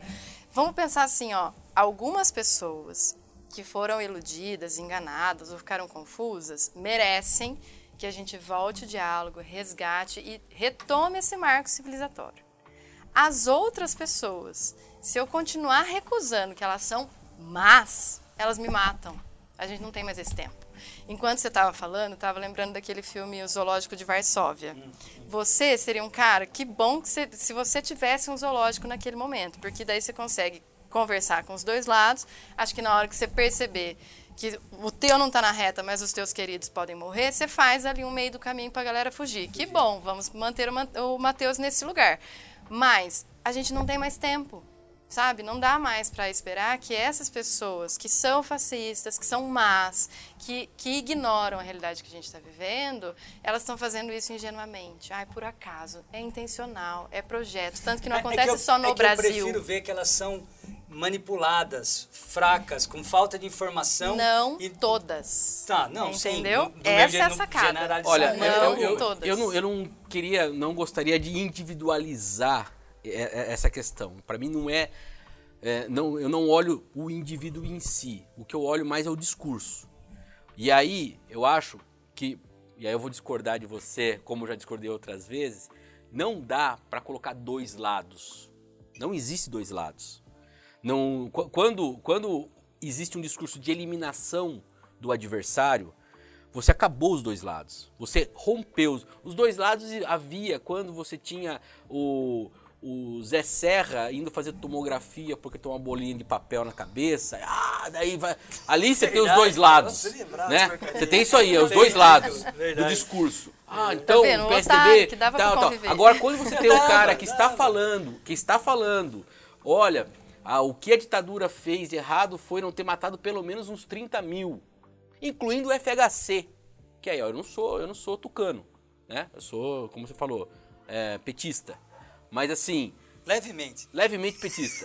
Aí, é, aí, não, tudo bem, beleza, ok, mas tô falando, ele tá falando do FHC ali. E ele tá falando, devia ter matado 30 mil. Então nós não estamos falando mais. Aí que eu acho que vem essa perversidade e eu concordo completamente com você, Lu. É a perversidade mesmo, cara. Porque a pessoa que ainda está apoiando uma- um, um cara que não dá nenhuma solução para uma pandemia que é a maior do século, ele tá eliminando as pessoas. Ele tá, ele tá colocando o, o, o pai matando o filho. Sei lá, fazendo. É prevent é, sênior, é, gente. É, não precisa ir muito longe. prevent sênior. Quando é simplesmente executar um plano sem olhar para o sujeito, ok. Alta também é óbito. Alta Ou é óbito óbito. também é alta. É, né? óbito é alta, é. Então assim, eu acho Sabe? que a- a- essa, essa, falsa, essa falsa equivalência do debate, ah não, os dois lados, cara, desculpa, não tem dois lados.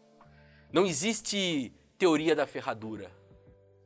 Quando um lado bota o outro num, num- num campo de concentração e joga gás. E o engenheiro fala, eu sou apenas um engenheiro. sou apenas um né? engenheiro, o tô cumprindo ordens. eu sou ap- Concordo, né? tanto que a gente Não conversou no, pod- no episódio lá da pandemia, você trouxe exatamente isso. Depois do Holocausto veio os direitos humanos, né? A- a- enfim, a questão é, aí a gente está pegando um exemplo que é o, a gente chegou num ponto na política nacional extremamente ridículo, assim, tá muito, né, assim, não lembro de ver, tal- talvez só na época da, da ditadura algo tão, tão, tão, tão, tão ridículo mesmo, assim, como que a gente está passando agora, porque por anos, por exemplo, quando se fala de FHC e Lula, tá? Você tinha lados opostos, mas havia diálogo.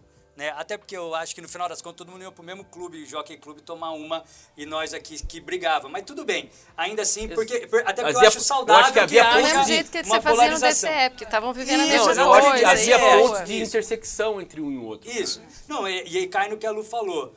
No, no CA a gente tinha o calor humano ali, tinha as tretas, mas todo mundo queria fazer. Na, nessa época também. Então você tinha dois lados querendo fazer. Agora não, agora só quero entrar e, e- e foda-se o resto, né? Então beleza. Mas vamos, até pra gente fugir um pouco, eu acho que senão pode ficar muito pesado esse papo nosso aqui. O lance é o seguinte: não é só na política o que seria extremamente compreensível a você bloquear, tretar, excluir, romper laços, porque realmente a gente está falando de coisas absurdas, mas não é só na política. Então, assim, se ela falar que a pizza de anchova é 10 vezes melhor que a de mussarela, hoje isso pode ser suficiente para rolar um, um bloqueio, um lance que tipo, que, um bullying, você tá entendendo? Eu acho Vai- que está muito ligada a como nos afeta e nos afeta como sociedade. Por exemplo, um terraplanista. Concordo? Não. Acho ruim? É. Mas ele afeta a minha vida? Não. Um antivacina. Olha a diferença dos dois. São dois negacionistas, etc. Mas um é só engraçado. Pô, tem um, vídeo- um documentário maravilhoso no Netflix. O outro afeta a minha vida. O outro demora essa pandemia acabar. É, O outro pode levar meu pai pra morte. O outro pode causar um problema.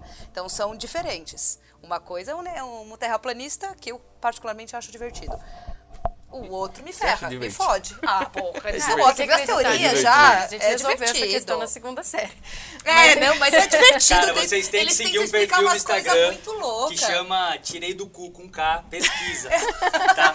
Sensacional, sensacional. Terraplanista tem uma vez por semana. e eles provam, e eu também acho divertido. Entendeu? Mas o, o lance é Eles se assim. enrolam na própria teoria que não dá certo. Eles têm... É maravilhoso. Mas, ó, tentando voltar antivacina pro é negócio ruim. da memória e da história, eu acho que a gente tem aqui, o que a gente está vivendo agora é justamente a consequência de ser um país sem memória. Porque na ditadura a gente deu anistia para as pessoas, as famílias não se importaram quando não eram com elas, então não teve uma construção coletiva, narrativa, afetiva do que foi vivido. Então, assim, ah, será mesmo que desapareceram 400 pessoas, né? Tipo, queimaram os documentos da Comissão da Verdade, Justi é Verdade e Justiça? Cara, né, desculpa tipo- contar, quando eu fui pra Argentina a primeira vez, a primeira coisa que eu vi foi como esses caras têm uma memória muito melhor do que a nossa. Sim, quando Os eu fui pra monumentos, Cuba. as datas, as homenagens, os caras vão até hoje lá na praça, lá na frente da Casa Rosária, Isso. tipo, chorar pela galera que se foi. Aqui é o que se falou, será que foram? Será? É mesmo? 400, 400 nem é Nossa, tanto, incrível, cara, a né? diferença dos hermanos pra gente nesse Tipo, ponto. ah, torturou criança, mas não foi tão bem assim. Galera, do que, que a gente tá falando? Por que, que a gente tá... Porque acho que é isso, né? A nossa filiação brasileira não existe, né? Porque brasileiro é simplesmente explorar o que tem aqui e não construir uma nação. Quando a gente vai permitindo, relativizando e não brigando para ter essas histórias, tipo, não, não foi revolução, galera, foi ditadura mesmo e tem esses arquivos. Mas a gente cria uma comissão, agora tá na dúvida, é verdade, justiça, justiça, verdade? da verdade. Quando a gente cria, faz todo um trabalho e no final desaparecem esses documentos, né? A gente está contando assim, ah, pode fazer de novo. E a primeira vez acontece como fato, a segunda como uma mentira, uma repetição para servir interesse sempre de poucas pessoas. Se a gente não se liga dessa discussão, se a gente não conta, tipo, não, olha, eu escutei da dona da padaria lá na frente de casa, é, na minha época que tinha ditadura, a gente tinha muito mais segurança na rua. Claro, ser obediente.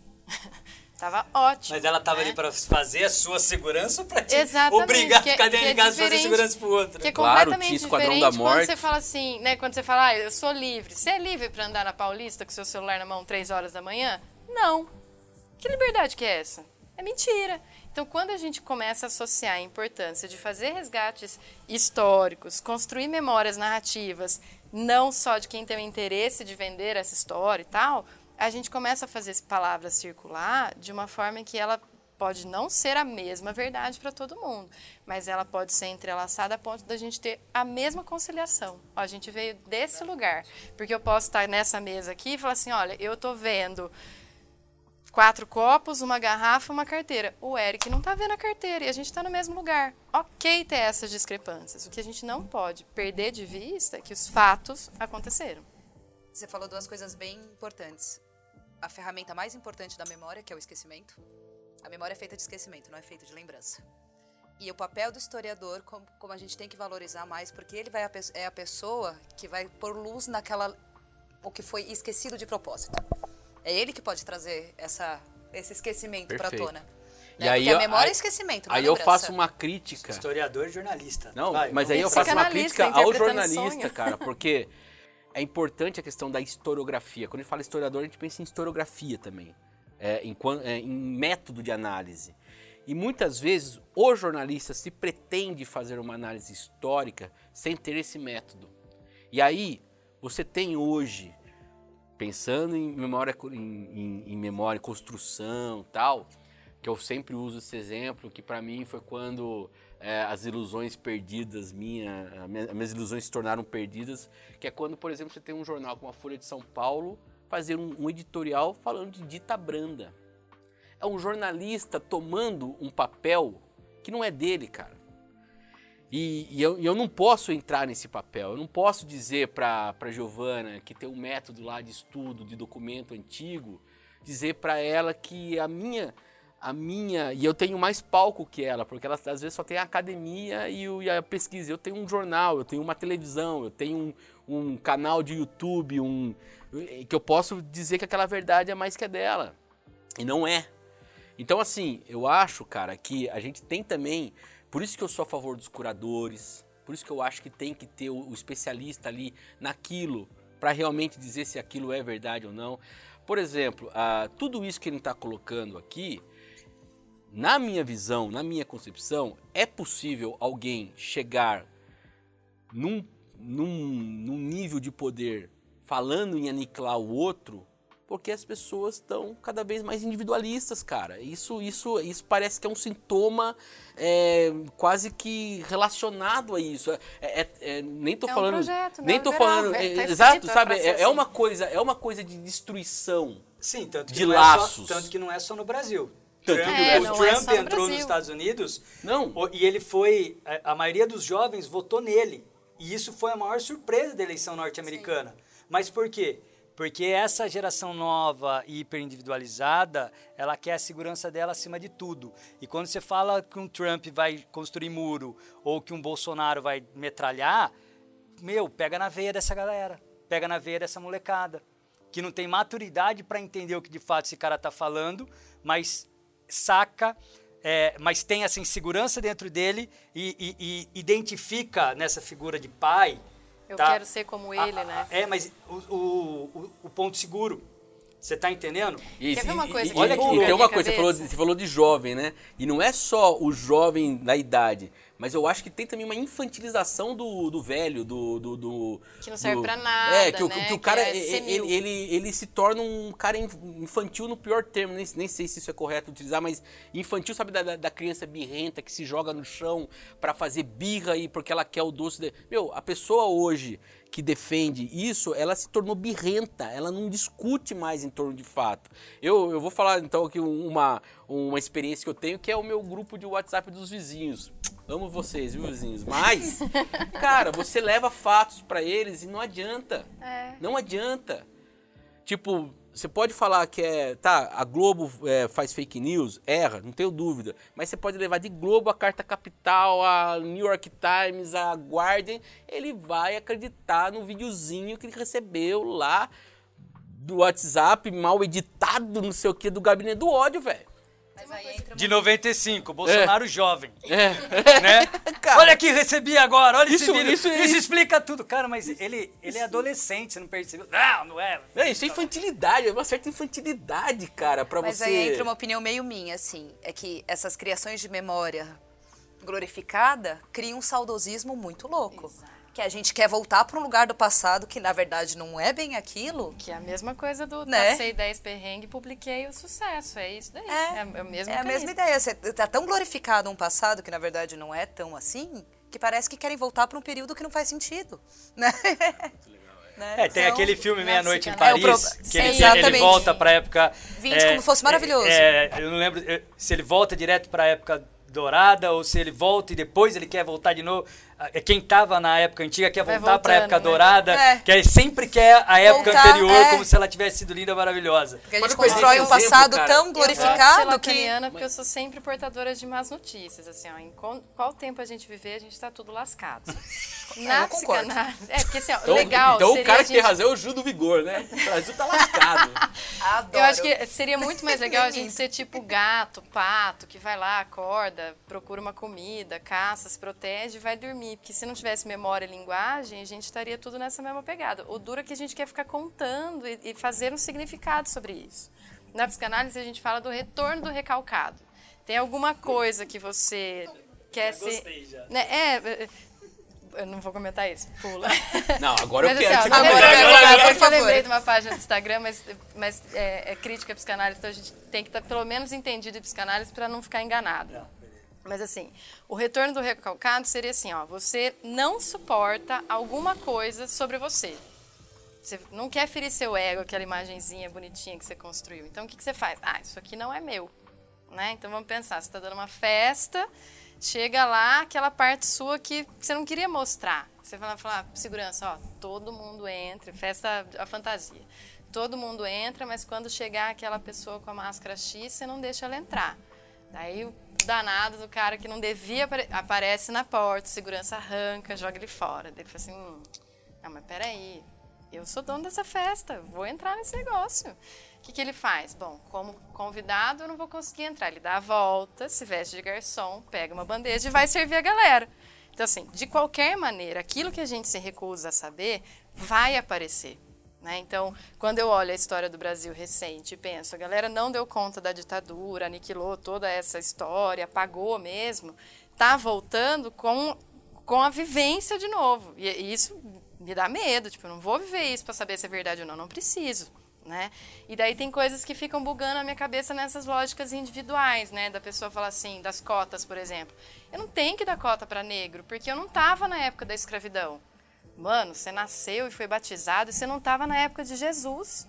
Você nasceu pecador e você não fez, não tacou pedra na cruz. Então, se você pode pagar essa dívida cristã, por que, que você não pode pagar essa dívida histórica que te constrói como nação? Eu acho que esse, esses lugares assim são é, perigosos quando a gente fala assim, não, deixa pra lá, tô cansado para lidar com isso, né? Vou tirar férias numa comunidade deserta, vou lá explorar eles e depois largo o lixo e vou embora. A gente faz isso o tempo todo.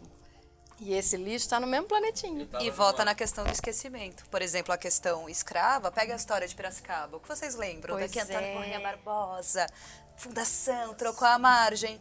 Aqui é um lugar que mais tinha escravos, Eu vi gente. Não uma- se fala da eu escravidão em Piracicaba. que em Por quê? época- Esquecimento. Piracicaba Esquece. tinha 8 mil apaga. pessoas. Da da. Rota Afro, né? Da Rota Afro. É, apaga, né? Se eu não Apaga, soube- apaga não a memória, que não é ela, legal. Eu não ia saber, porque na escola ninguém me falou isso aí. Pra É. começar, que ninguém me fala da, ninguém fala da sua cidade na escola, né? Você estuda a história do Brasil, mas não estuda a história do Egito, você sabe é tudo e não sabe daqui, É, né? exato. Exato, exato. Então Né? começa daí as falhas, né? Porque você tem que primeiro conhecer suas raízes, para depois você ganhar asas, né? Não, É. vamos direto todo mundo voar. Todo mundo pro Egito, que nem você falou, mas É. aqui esquece. Aí como você quer que a pessoa entenda as cotas se ela não entendeu a formação da 3G. sociedade? Exato. Né? Estava em Cuba. Eu estava em Cuba na semana que chegou o 3G. E também era eleição do Bolsonaro, né? Então, assim, do garçom ao professor que eu encontrava na rua, todo mundo perguntava, mas por que vocês estão fazendo isso? Não sei, não consigo explicar, né? E todo mundo muito politizado. Daí, a gente estava na casa de uma moça, de uma senhora, que ela tinha um neto da mesma idade que a minha filha. E a minha filha, com saudade de ver televisão, porque lá a gente não ficava prestando atenção nisso, estava assistindo Sítio do Pica-Pau Amarelo em espanhol. Tipo, ela não falava pá, mas ela estava lá com a Cuca, porque a Cuca é nossa. Beleza. Daí eu virei e falei assim: ah, agora com a internet, as crianças vão poder estudar, acessar mais coisas, descobrir o mundo. Mas tomei no joelho, assim. Ela falou assim: não, nossas crianças vão saber as nossas histórias. Quando elas souberem todas, elas abrem a internet. E é sobre isso, né? Você não sabe para onde você vai enquanto você não sabe de onde você veio. Né? Então, é, é muito importante ter tanto um registro histórico oficial, mas também deixar circular palavras, porque nas entrelinhas coisas aconteceram que não estão registradas porque não era de interesse. Então, o falar é super importante, né? o conviver é super É, só importante. que pra você falar, alguém tem que ouvir. E hoje ninguém quer ouvir. Ninguém está disposto a ouvir. Né? Então, assim, eu leio uma manchete, eu já rebato. E eu não vou ler na íntegra. Se o seu vídeo que me explica essa história toda. Se esse podcast vai demorar, se esse episódio vai demorar uma hora e meia, tá? E ou vou pôr no 2x ou eu não vou ouvir. Entendeu? Então, assim, esse é o problema. É importante falar, mas não estou vendo ninguém disposto a ouvir. E não tem diálogo se você só se você fala para ninguém ouvir. Você pode até, as pessoas podem até estar escutando, mas elas não estão ouvindo. O que é um outro problema ainda. Mas você Eu tava acho um cara tão fomenta essa- esperançoso uns minutos atrás. Não, eu não tô esperançoso. Fui eu.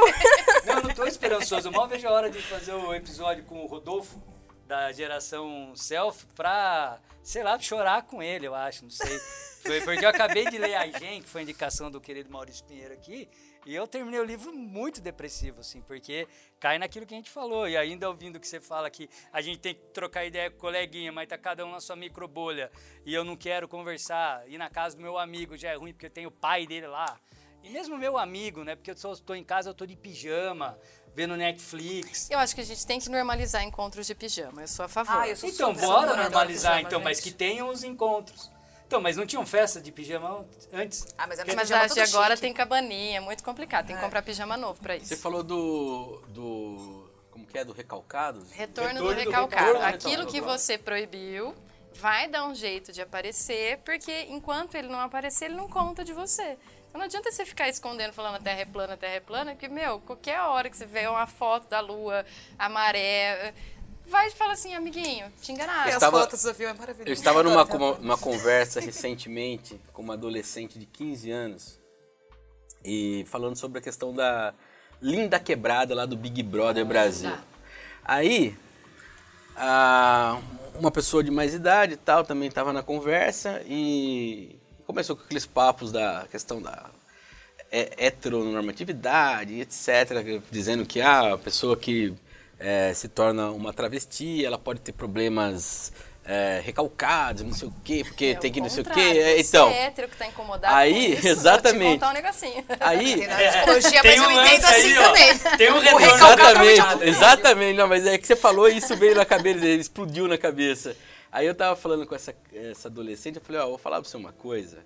É, a minha geração, pelo menos da onde eu conheceu o sexo da pior maneira possível. Que é com é, pornografia, com revista masculina, né? Revista de mulher pelada, né? Que falava, né?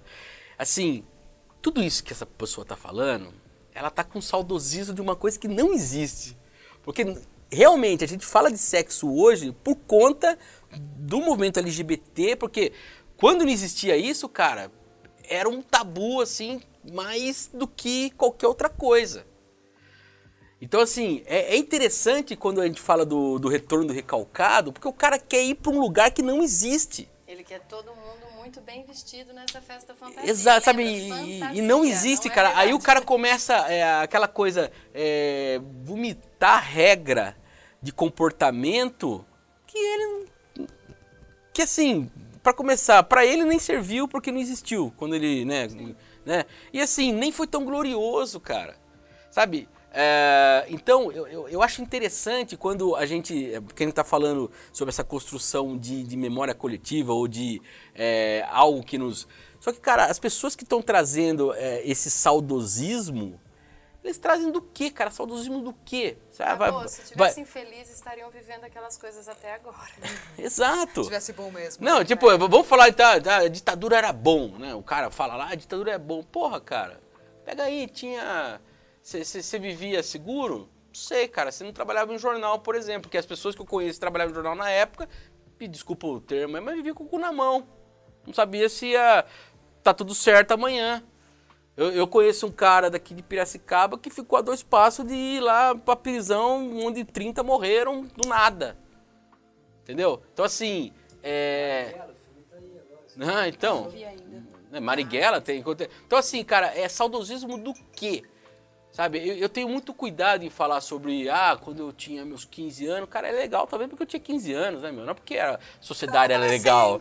Né, meu? Eu era adolescente. É, mas quando você tinha ainda. 15 anos, É. você foi anarquista e fez uma banda de punk hardcore, que de alguma coisa te incomodava naquela Sim. época. Senão você teria feito uma banda do, do, do Balão Mágico, cover Balão Mágico. Por que você não fez? Entendeu? Então, quer dizer, não era bom mesmo. Só que você tinha 15. Quando você tem 15, E a vida daí- é ótima. então- perto de quando você tem 40. E daí Sem ele responsabilidade, mano. e os adultos faziam recalque. Então, o que, que os pais falam? Assim, ah, isso daí não dá camisa pra ninguém, você tem essa empolgação porque você é jovem, Porque na você minha não tem que época- pagar conta, senão você não estaria falando isso. Então, assim, o papel das gerações mais velhas que apagam essa motivação no próximo é de conservadorismo. Agora, não existe conservadorismo feliz, né? Porque vai conservar o quê? A morte, né? É verdade, no final, uma vez um, um guardador de carro falou pro cara da frente, assim, achei tão, não sei se era eu que estava filosófica, mas eu achei ele filosófico. Que o cara começou a sair com pressa, assim, jogou moedinha e ele falou assim, meu, pra que sair com pressa? No final todo mundo vai morrer. É verdade, né? Tipo, eu não sabia se era um alerta de trânsito ou se era uma filosofia, mas é, é isso, conservar o quê como antes? É como se a gente não pudesse crescer, questionar, desejar outras coisas. E- e acaba gente sendo em injusto também, né? novidades, E acaba sendo injusto, você não acha injusto, Lu? modelos? Injusto, porque assim, você te coloca assim, a pessoa que é mais nova, aí você começa a falar de uma coisa que ela não viveu. Aí você vem com aquele saudosismo, você meio que, ó, eu vivi, pá, foi legal pra caramba, você não vai viver isso. Meu, Você tira dela aquilo que ela tá vivendo. E outra coisa. A memória A dela. galera não conta os rolês errados que fizeram, né? Cê, tipo, um pai que chega furioso pro filho, pra filha, que chegou tarde da balada, ele não tá falando assim, eu não quero que o cara transe com você, né? Ele tá falando, você é meu tesouro. E aí ele esquece que ele dava esse rolê na adolescência. Ele precisa pagar para ocupar esse novo papel. Por isso que a palavra precisa ser circular. Dele contar, filha, ó, quando eu tinha 19 anos, eu pegava um monte de mulher não respeitava nenhuma. Tô morrendo de medo de acontecer isso com você. Já não é mais bronca, já é amor. Né? Filha, ó, não quero que você fique num relacionamento abusivo. Eu sei que eu treto com a sua mãe, mas sua mãe não abre mão de mim, né? O que, que, ela- o que, que ele tá ensinando? Ó, não vale nada do discurso pra fora, mas no rolê eu brigo com a sua mãe? Não, cara, melhore e ensine pra sua filha. Tipo, ó, não gosto desse namorado por isso, por isso, por isso, mas você quer dar esse rolê, você vai se machucar. Eu, como pai, não quero que você se machuque. Né? Chega lá em casa o adolescente com o olho vermelho, não pode, lá, lá, lá. Não, na faculdade você fumou maconha. Se não fumou, tava na rodinha que fumava. Se não fez isso, não tava na faculdade certa, sabe assim, tipo, porque hoje as faculdades não têm nem isso mais, eles ainda têm a pachorra de falar que aquilo era balbúrdia, sabe? Não, gente, produzir coisas, não só para o mercado, mas para histórias de vida, também é poder contar dos rolês errados que deram para as próximas gerações. Né? Lá era melhor como se a tua vida agora não serve. Lá rolou isso, é por isso que você chegou aqui. Eu acho que a gente está numa, numa fase que vai dar muito ruim por um tempo, mas parece que a gente entrou na era de Saturno, que vai pelos próximos 30 anos. Então, assim, Uau! É? Daí E aí- eu não Mas sei Saturno, contribuir. cara. Você contribui também não. Saturno, Segundo velho. uma amiga Conta minha, pra Libra. fa- desde a última eleição, quando o Bolsonaro entrou, era o início de uma era de Saturno que vem para gerar uma justiça no universo. E as coisas elas vão começar a se movimentar e, e, e, assim, a interpretação que eu tiro do que ela me contou é por isso que tá tem uma nós estamos vivendo uma fase caótica muito tumultuada que por vezes a gente está muito perdido assim muitas coisas que a gente sei lá por décadas talvez séculos trabalhou para construir para vender para dizer que era o certo agora vem se desconstruindo e é muito difícil para a gente lidar com essa desconstrução mas parece que tem a ver com esse movimento de uma sociedade mais justa. Então, tipo assim, a gente vendia uma sociedade que foi construída de brancos, homens, entendeu? E agora tudo isso vem começando a se desconstruir. Então, assim, ó, quem mais sai com travesti e que tá na rua, na esquina da rua, é homem casado. Tá certo? Homem casado. Mas então a gente construiu uma ideia do que era o casamento, do que era o que. E de repente, cara, a gente pode ter um travesti na TV. Uma. A gente pode ter uma série. Então, Uma assim, travesti. come- uma. Enfim, e, é, e a gente começa a dar voz a uma galera que não tinha. Então, assim, é um processo de desconstrução e de reorganização que vai lá na frente, talvez, acredito eu, terminar de uma maneira mais justa, né? Mas que agora a gente está vivendo esse momento que eu enxergo Agora existe a caos. reação, existe o reacionário agora. É, Nós estamos é momento agora, do reacionário. existiu. Existe o reacionário, o cara que exatamente nisso que você está colocando. O cara tá reagindo aí, ele diz, não. Porque esse cara hétero, branco, cis, né? Ele não quer fazer isso que fala a palavra circular. abrir- ele, é, ele não vai abrir mão desse poder que ele conquistou. O ódio às transexuais e às travestis. Por que, que são mortas, né? É, como aquela transexual em Campinas, que abriram as costelas dela. Né? São, são mortes cruéis. Por quê? Esses homens héteros, achando que vão preservar esse poder, se indignam como que esses outros homens que nasceram biologicamente no, no masculino abriram mão desse falo para se transformar e produzir, performar uma feminilidade. Tipo, como que você abre mão da tua arma? O ódio à travesti à transexual, mulher, vai por aí. Tanto que os transexuais masculinos têm o, o tal do passe, né? Que um homem transexual tem muito mais tranquilidade, estou falando bem um recorte bem classe média, né? Mas, assim, tem uma passibilidade muito maior de conseguir emprego, estudo, né? Por quê? Porque ele almeja o lugar do homem. Agora, uma pessoa que nasce no masculino e abre mão dessa masculinidade para performar uma mulher, como ele tem a ousadia de sair do meu clube. Então, mas a gente e mal deu espaço são... para as mulheres no mercado?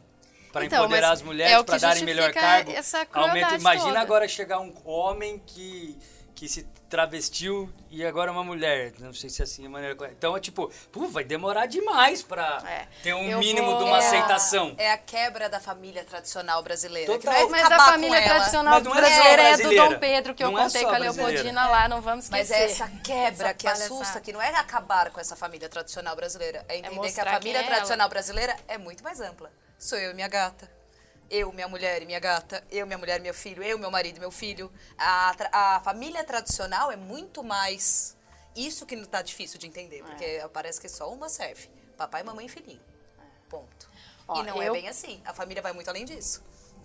Nessa questão da, das transexuais, eu convido todo mundo a assistir a, a série Pose da Netflix. Ai, é, é fantástico, porque daí tem todo um uma trajetória histórica e tem a ver com a epidemia da AIDS. Eu estou preparando material para falar disso no Instagram. É, porque a, dia 29 de janeiro é o dia da visibilidade trans, Dia Internacional da Visibilidade Trans, e a gente tem que pensar assim, ó, tudo aquilo que ganha dia é porque precisa de muita luta. Né? Então vem um homem hétero, branco lá, classe média. Por que não tem dia do homem? Porque você é o topo da cadeia alimentar, querida. A gente quer você discutindo as coisas. A gente não quer te presentear com nada porque você só ferrou a gente. Então, assim, é bem interessante a gente, através da arte, dos streamings, dos podcasts, dos lugares onde a gente pode ir conhecendo e fazendo esse dever de casa, ter acesso a esses lugares. Né? Eu vou fazer na semana que vem um. E depois vai ficar salvo no destaque, então não tem perigo de, de passar. Essa relação de o que, que é uma história de uma pessoa cis que está de boa com a identidade sexual dela a vida inteira, dos seis anos, brincar com o carrinho, lá, lá, lá. E uma pessoa trans que com seis anos fala, por que, que eu não tô achando legal essa brincadeira aqui? Que com 13 você estava preocupado em quem que você ia beijar na boca, como que você vai roubar a revista masculina do seu pai, e a pessoa estava olhando, eu não suporto esse pênis. Né? Com 15, você estava lá no rolê começando a namorar. E o outro já estava falando, eu, ou eu me mato, ou eu tomo hormônio escondido. Tipo, são relações de vida diferentes e que não vale mais eu só me enganar falando assim, não, mas é, eles precisam continuar no espaço deles. Cara, é o mesmo mundo. Fica a dica aí no TikTok também, As Travas da Vida. É uma mulher trans, a Michelle, que discute isso. Ela faz debates sobre questões trans, questões de gênero. Ela é maravilhosíssima, ela fala super bem, ela, ela é Fica a dica. É, Peguem os debates da Michelle e as travas da vida. O site da ANTRA, que é a, o site a rede oficial das travestis e transexuais do Brasil, que é muito importante a gente minimamente conhecer. Você não precisa se apaixonar, deve, assim, respeitar já é um caminho. Defender seria perfeito. Né? Mas vai conhecer. Você não, não dá para respeitar a ciência você não também, conhece. Que, né, a biologia explica muita coisa. Você fala que é normal, falam que é normal, entenda a biologia básica. quinta série de biologia. Dá pra entender muita coisa. Você falou que você vai postar no seu Instagram. Deixa o seu Instagram pra que gente, é, então. É para agradar as ideias. Ah, é o mesmo? É o mesmo, é do, tudo mesmo. Você me achar legal. facinho. Legal. Para agradar as ideias. É. é. isso aí. Não, legal pra caramba. Eu acho que a gente fez um, uma conversa muito rica, assim, pra né? Onde da, a gente foi? Né? Nossa, a gente acabou é, e, e, não, e o Mal que não falou quase nada, pô, Mal. Fico só, tava só vendo aqui como tava a gravação, cara. Tava. Mas, eu, mas eu acho legal, assim. Dá, fantástico. Dá pra, dá pra gente, lógico, não, não tirar conclusões, mas dá pra gente entender diversos caminhos de análise. É, de que, de fato, cara, a, essa hiperindividualização. A gente precisa, precisa criar é, caminhos de conexão, e não estou falando conexão no sentido é, esotérico, divino, não, mas assim, conexão mesmo de você, do diferente, a pessoa que discorda de você, ninguém, pô, acho devia ser muito, deveria ser muito chato se, pô, todo mundo tá concordando, não é, não é esse o fato, mas você negar a existência do outro, que eu acho que é o grande recado que a gente precisa ter aqui, seja do ponto de vista histórico, né? Quando você traz, por exemplo, assim, é, toda a história que o Brasil tem, tão diversa, tão muito mais além dos discursos oficiais, e quanto da, da, das, da, da própria sexualidade das pessoas. Então você tem que deixar ela viver dentro das- da sexualidade dela. Você não, não dá para você também eliminar ela. Então acho que o, o recado que fica é um pouco isso, cara, que é, existem as individualidades, elas são importantes, mas elas precisam ter conexões porque todas as individualidades, individualidades precisam sobreviver e é o coletivo que vai possibilitar que essas personalidades sobrevivam. Sem ter um coletivo que elimina o outro, cara, E não é sem conflito, né? O Freud dizia isso. Se tiver duas pessoas concordando na mesma coisa, é porque uma não está dando opinião. Simples assim. Não dá para ter unanimidade, né? E dá para até lembrei da brincadeira que a, a Linda Quebrada fez quando ela entrou no Big Brother, que fica estalando o dedo. Vocês viram isso? Vai estalando o dedo duas pessoas e fala a palavra que vier. Daí, pá, daí elas falam palavras muito diferentes. E ao- aos poucos, insistindo, elas vão chegando numa palavra, elas falam a mesma palavra ao mesmo tempo. Isso é alinhar diálogos. Uma não teve que deixar de dizer o que pensa. É que para chegar nesse lugar comum, tem que ter esforço.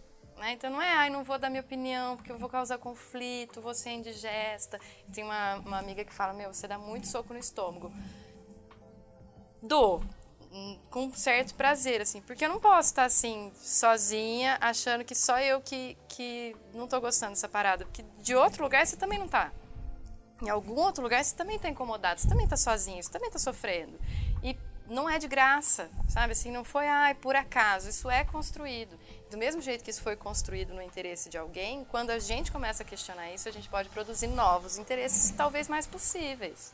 A gente Né? podia se reunir num outro momento para fazer um podcast, um episódio sobre o, segui o seguinte tema: muro.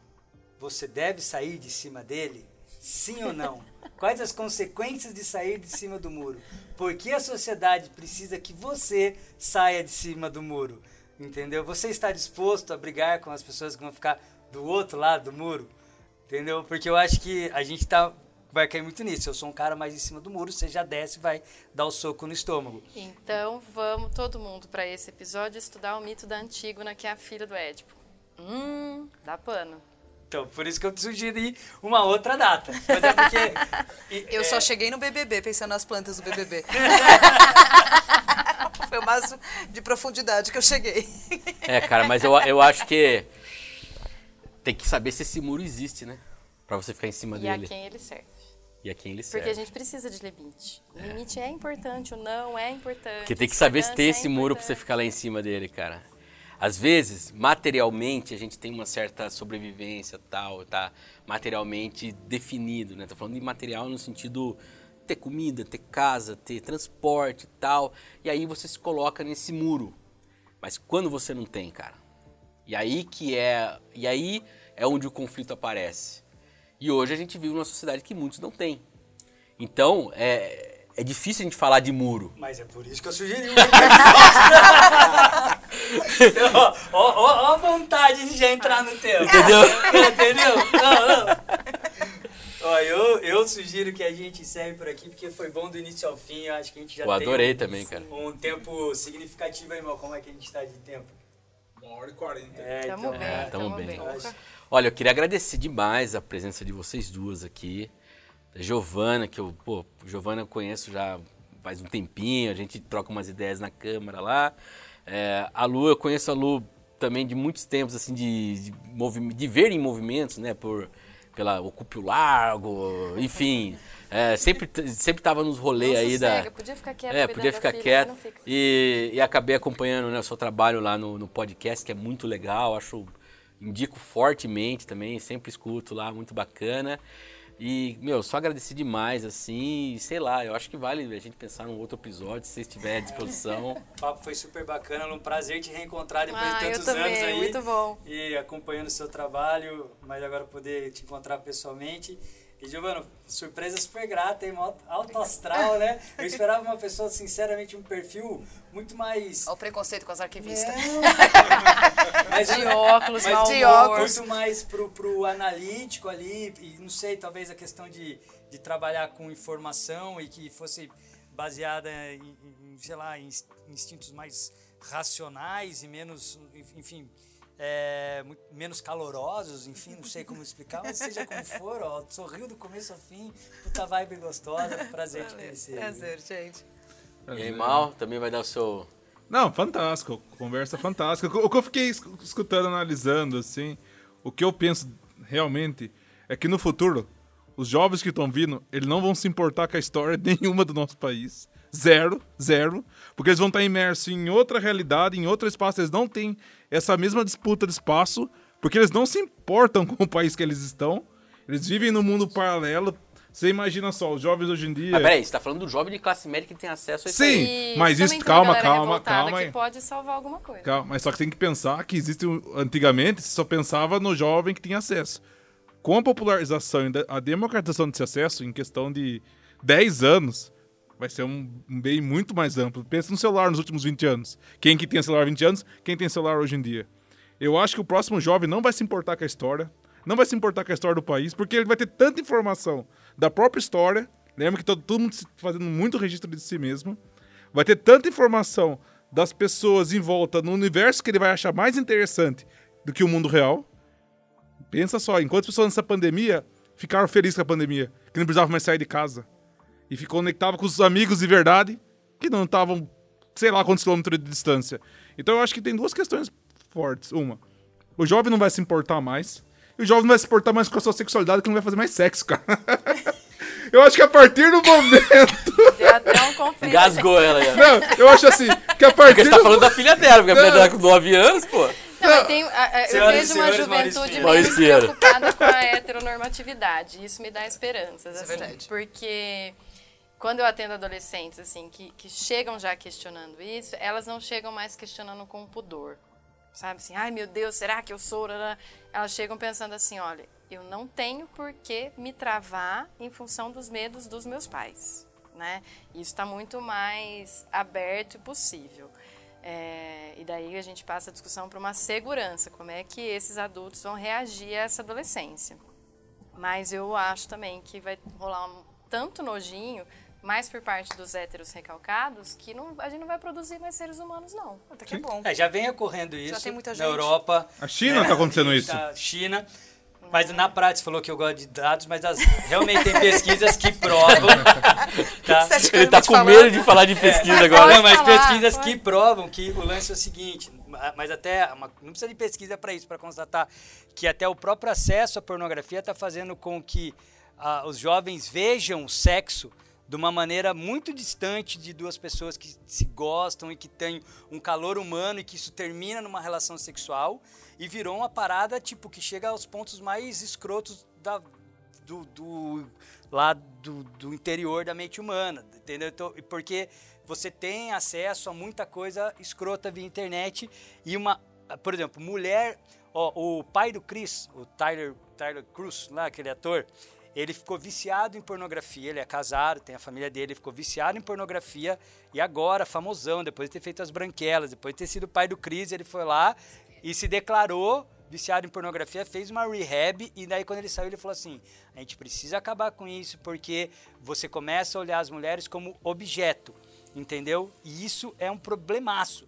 E aí você tem, primeiro, uma produção de pornografia que não para de aumentar em comparação com a internet, né? Inclusive a pornografia fez com que a internet crescesse, todo mundo sabe essa história, né? E fez com que tivesse tela no seu celular. É, e, e aí você tem esse lance também do acesso jovem. Então, assim, tá ficando um lance do tipo, eu consumo muito, faço pouco. As pesquisas estão provando isso. né? Atinge o meu prazer sozinho. Atinge o meu prazer sozinho, tem, que cai no individualismo também. E aí eu não tenho, eu não corro o risco, de novo aquela questão da segurança.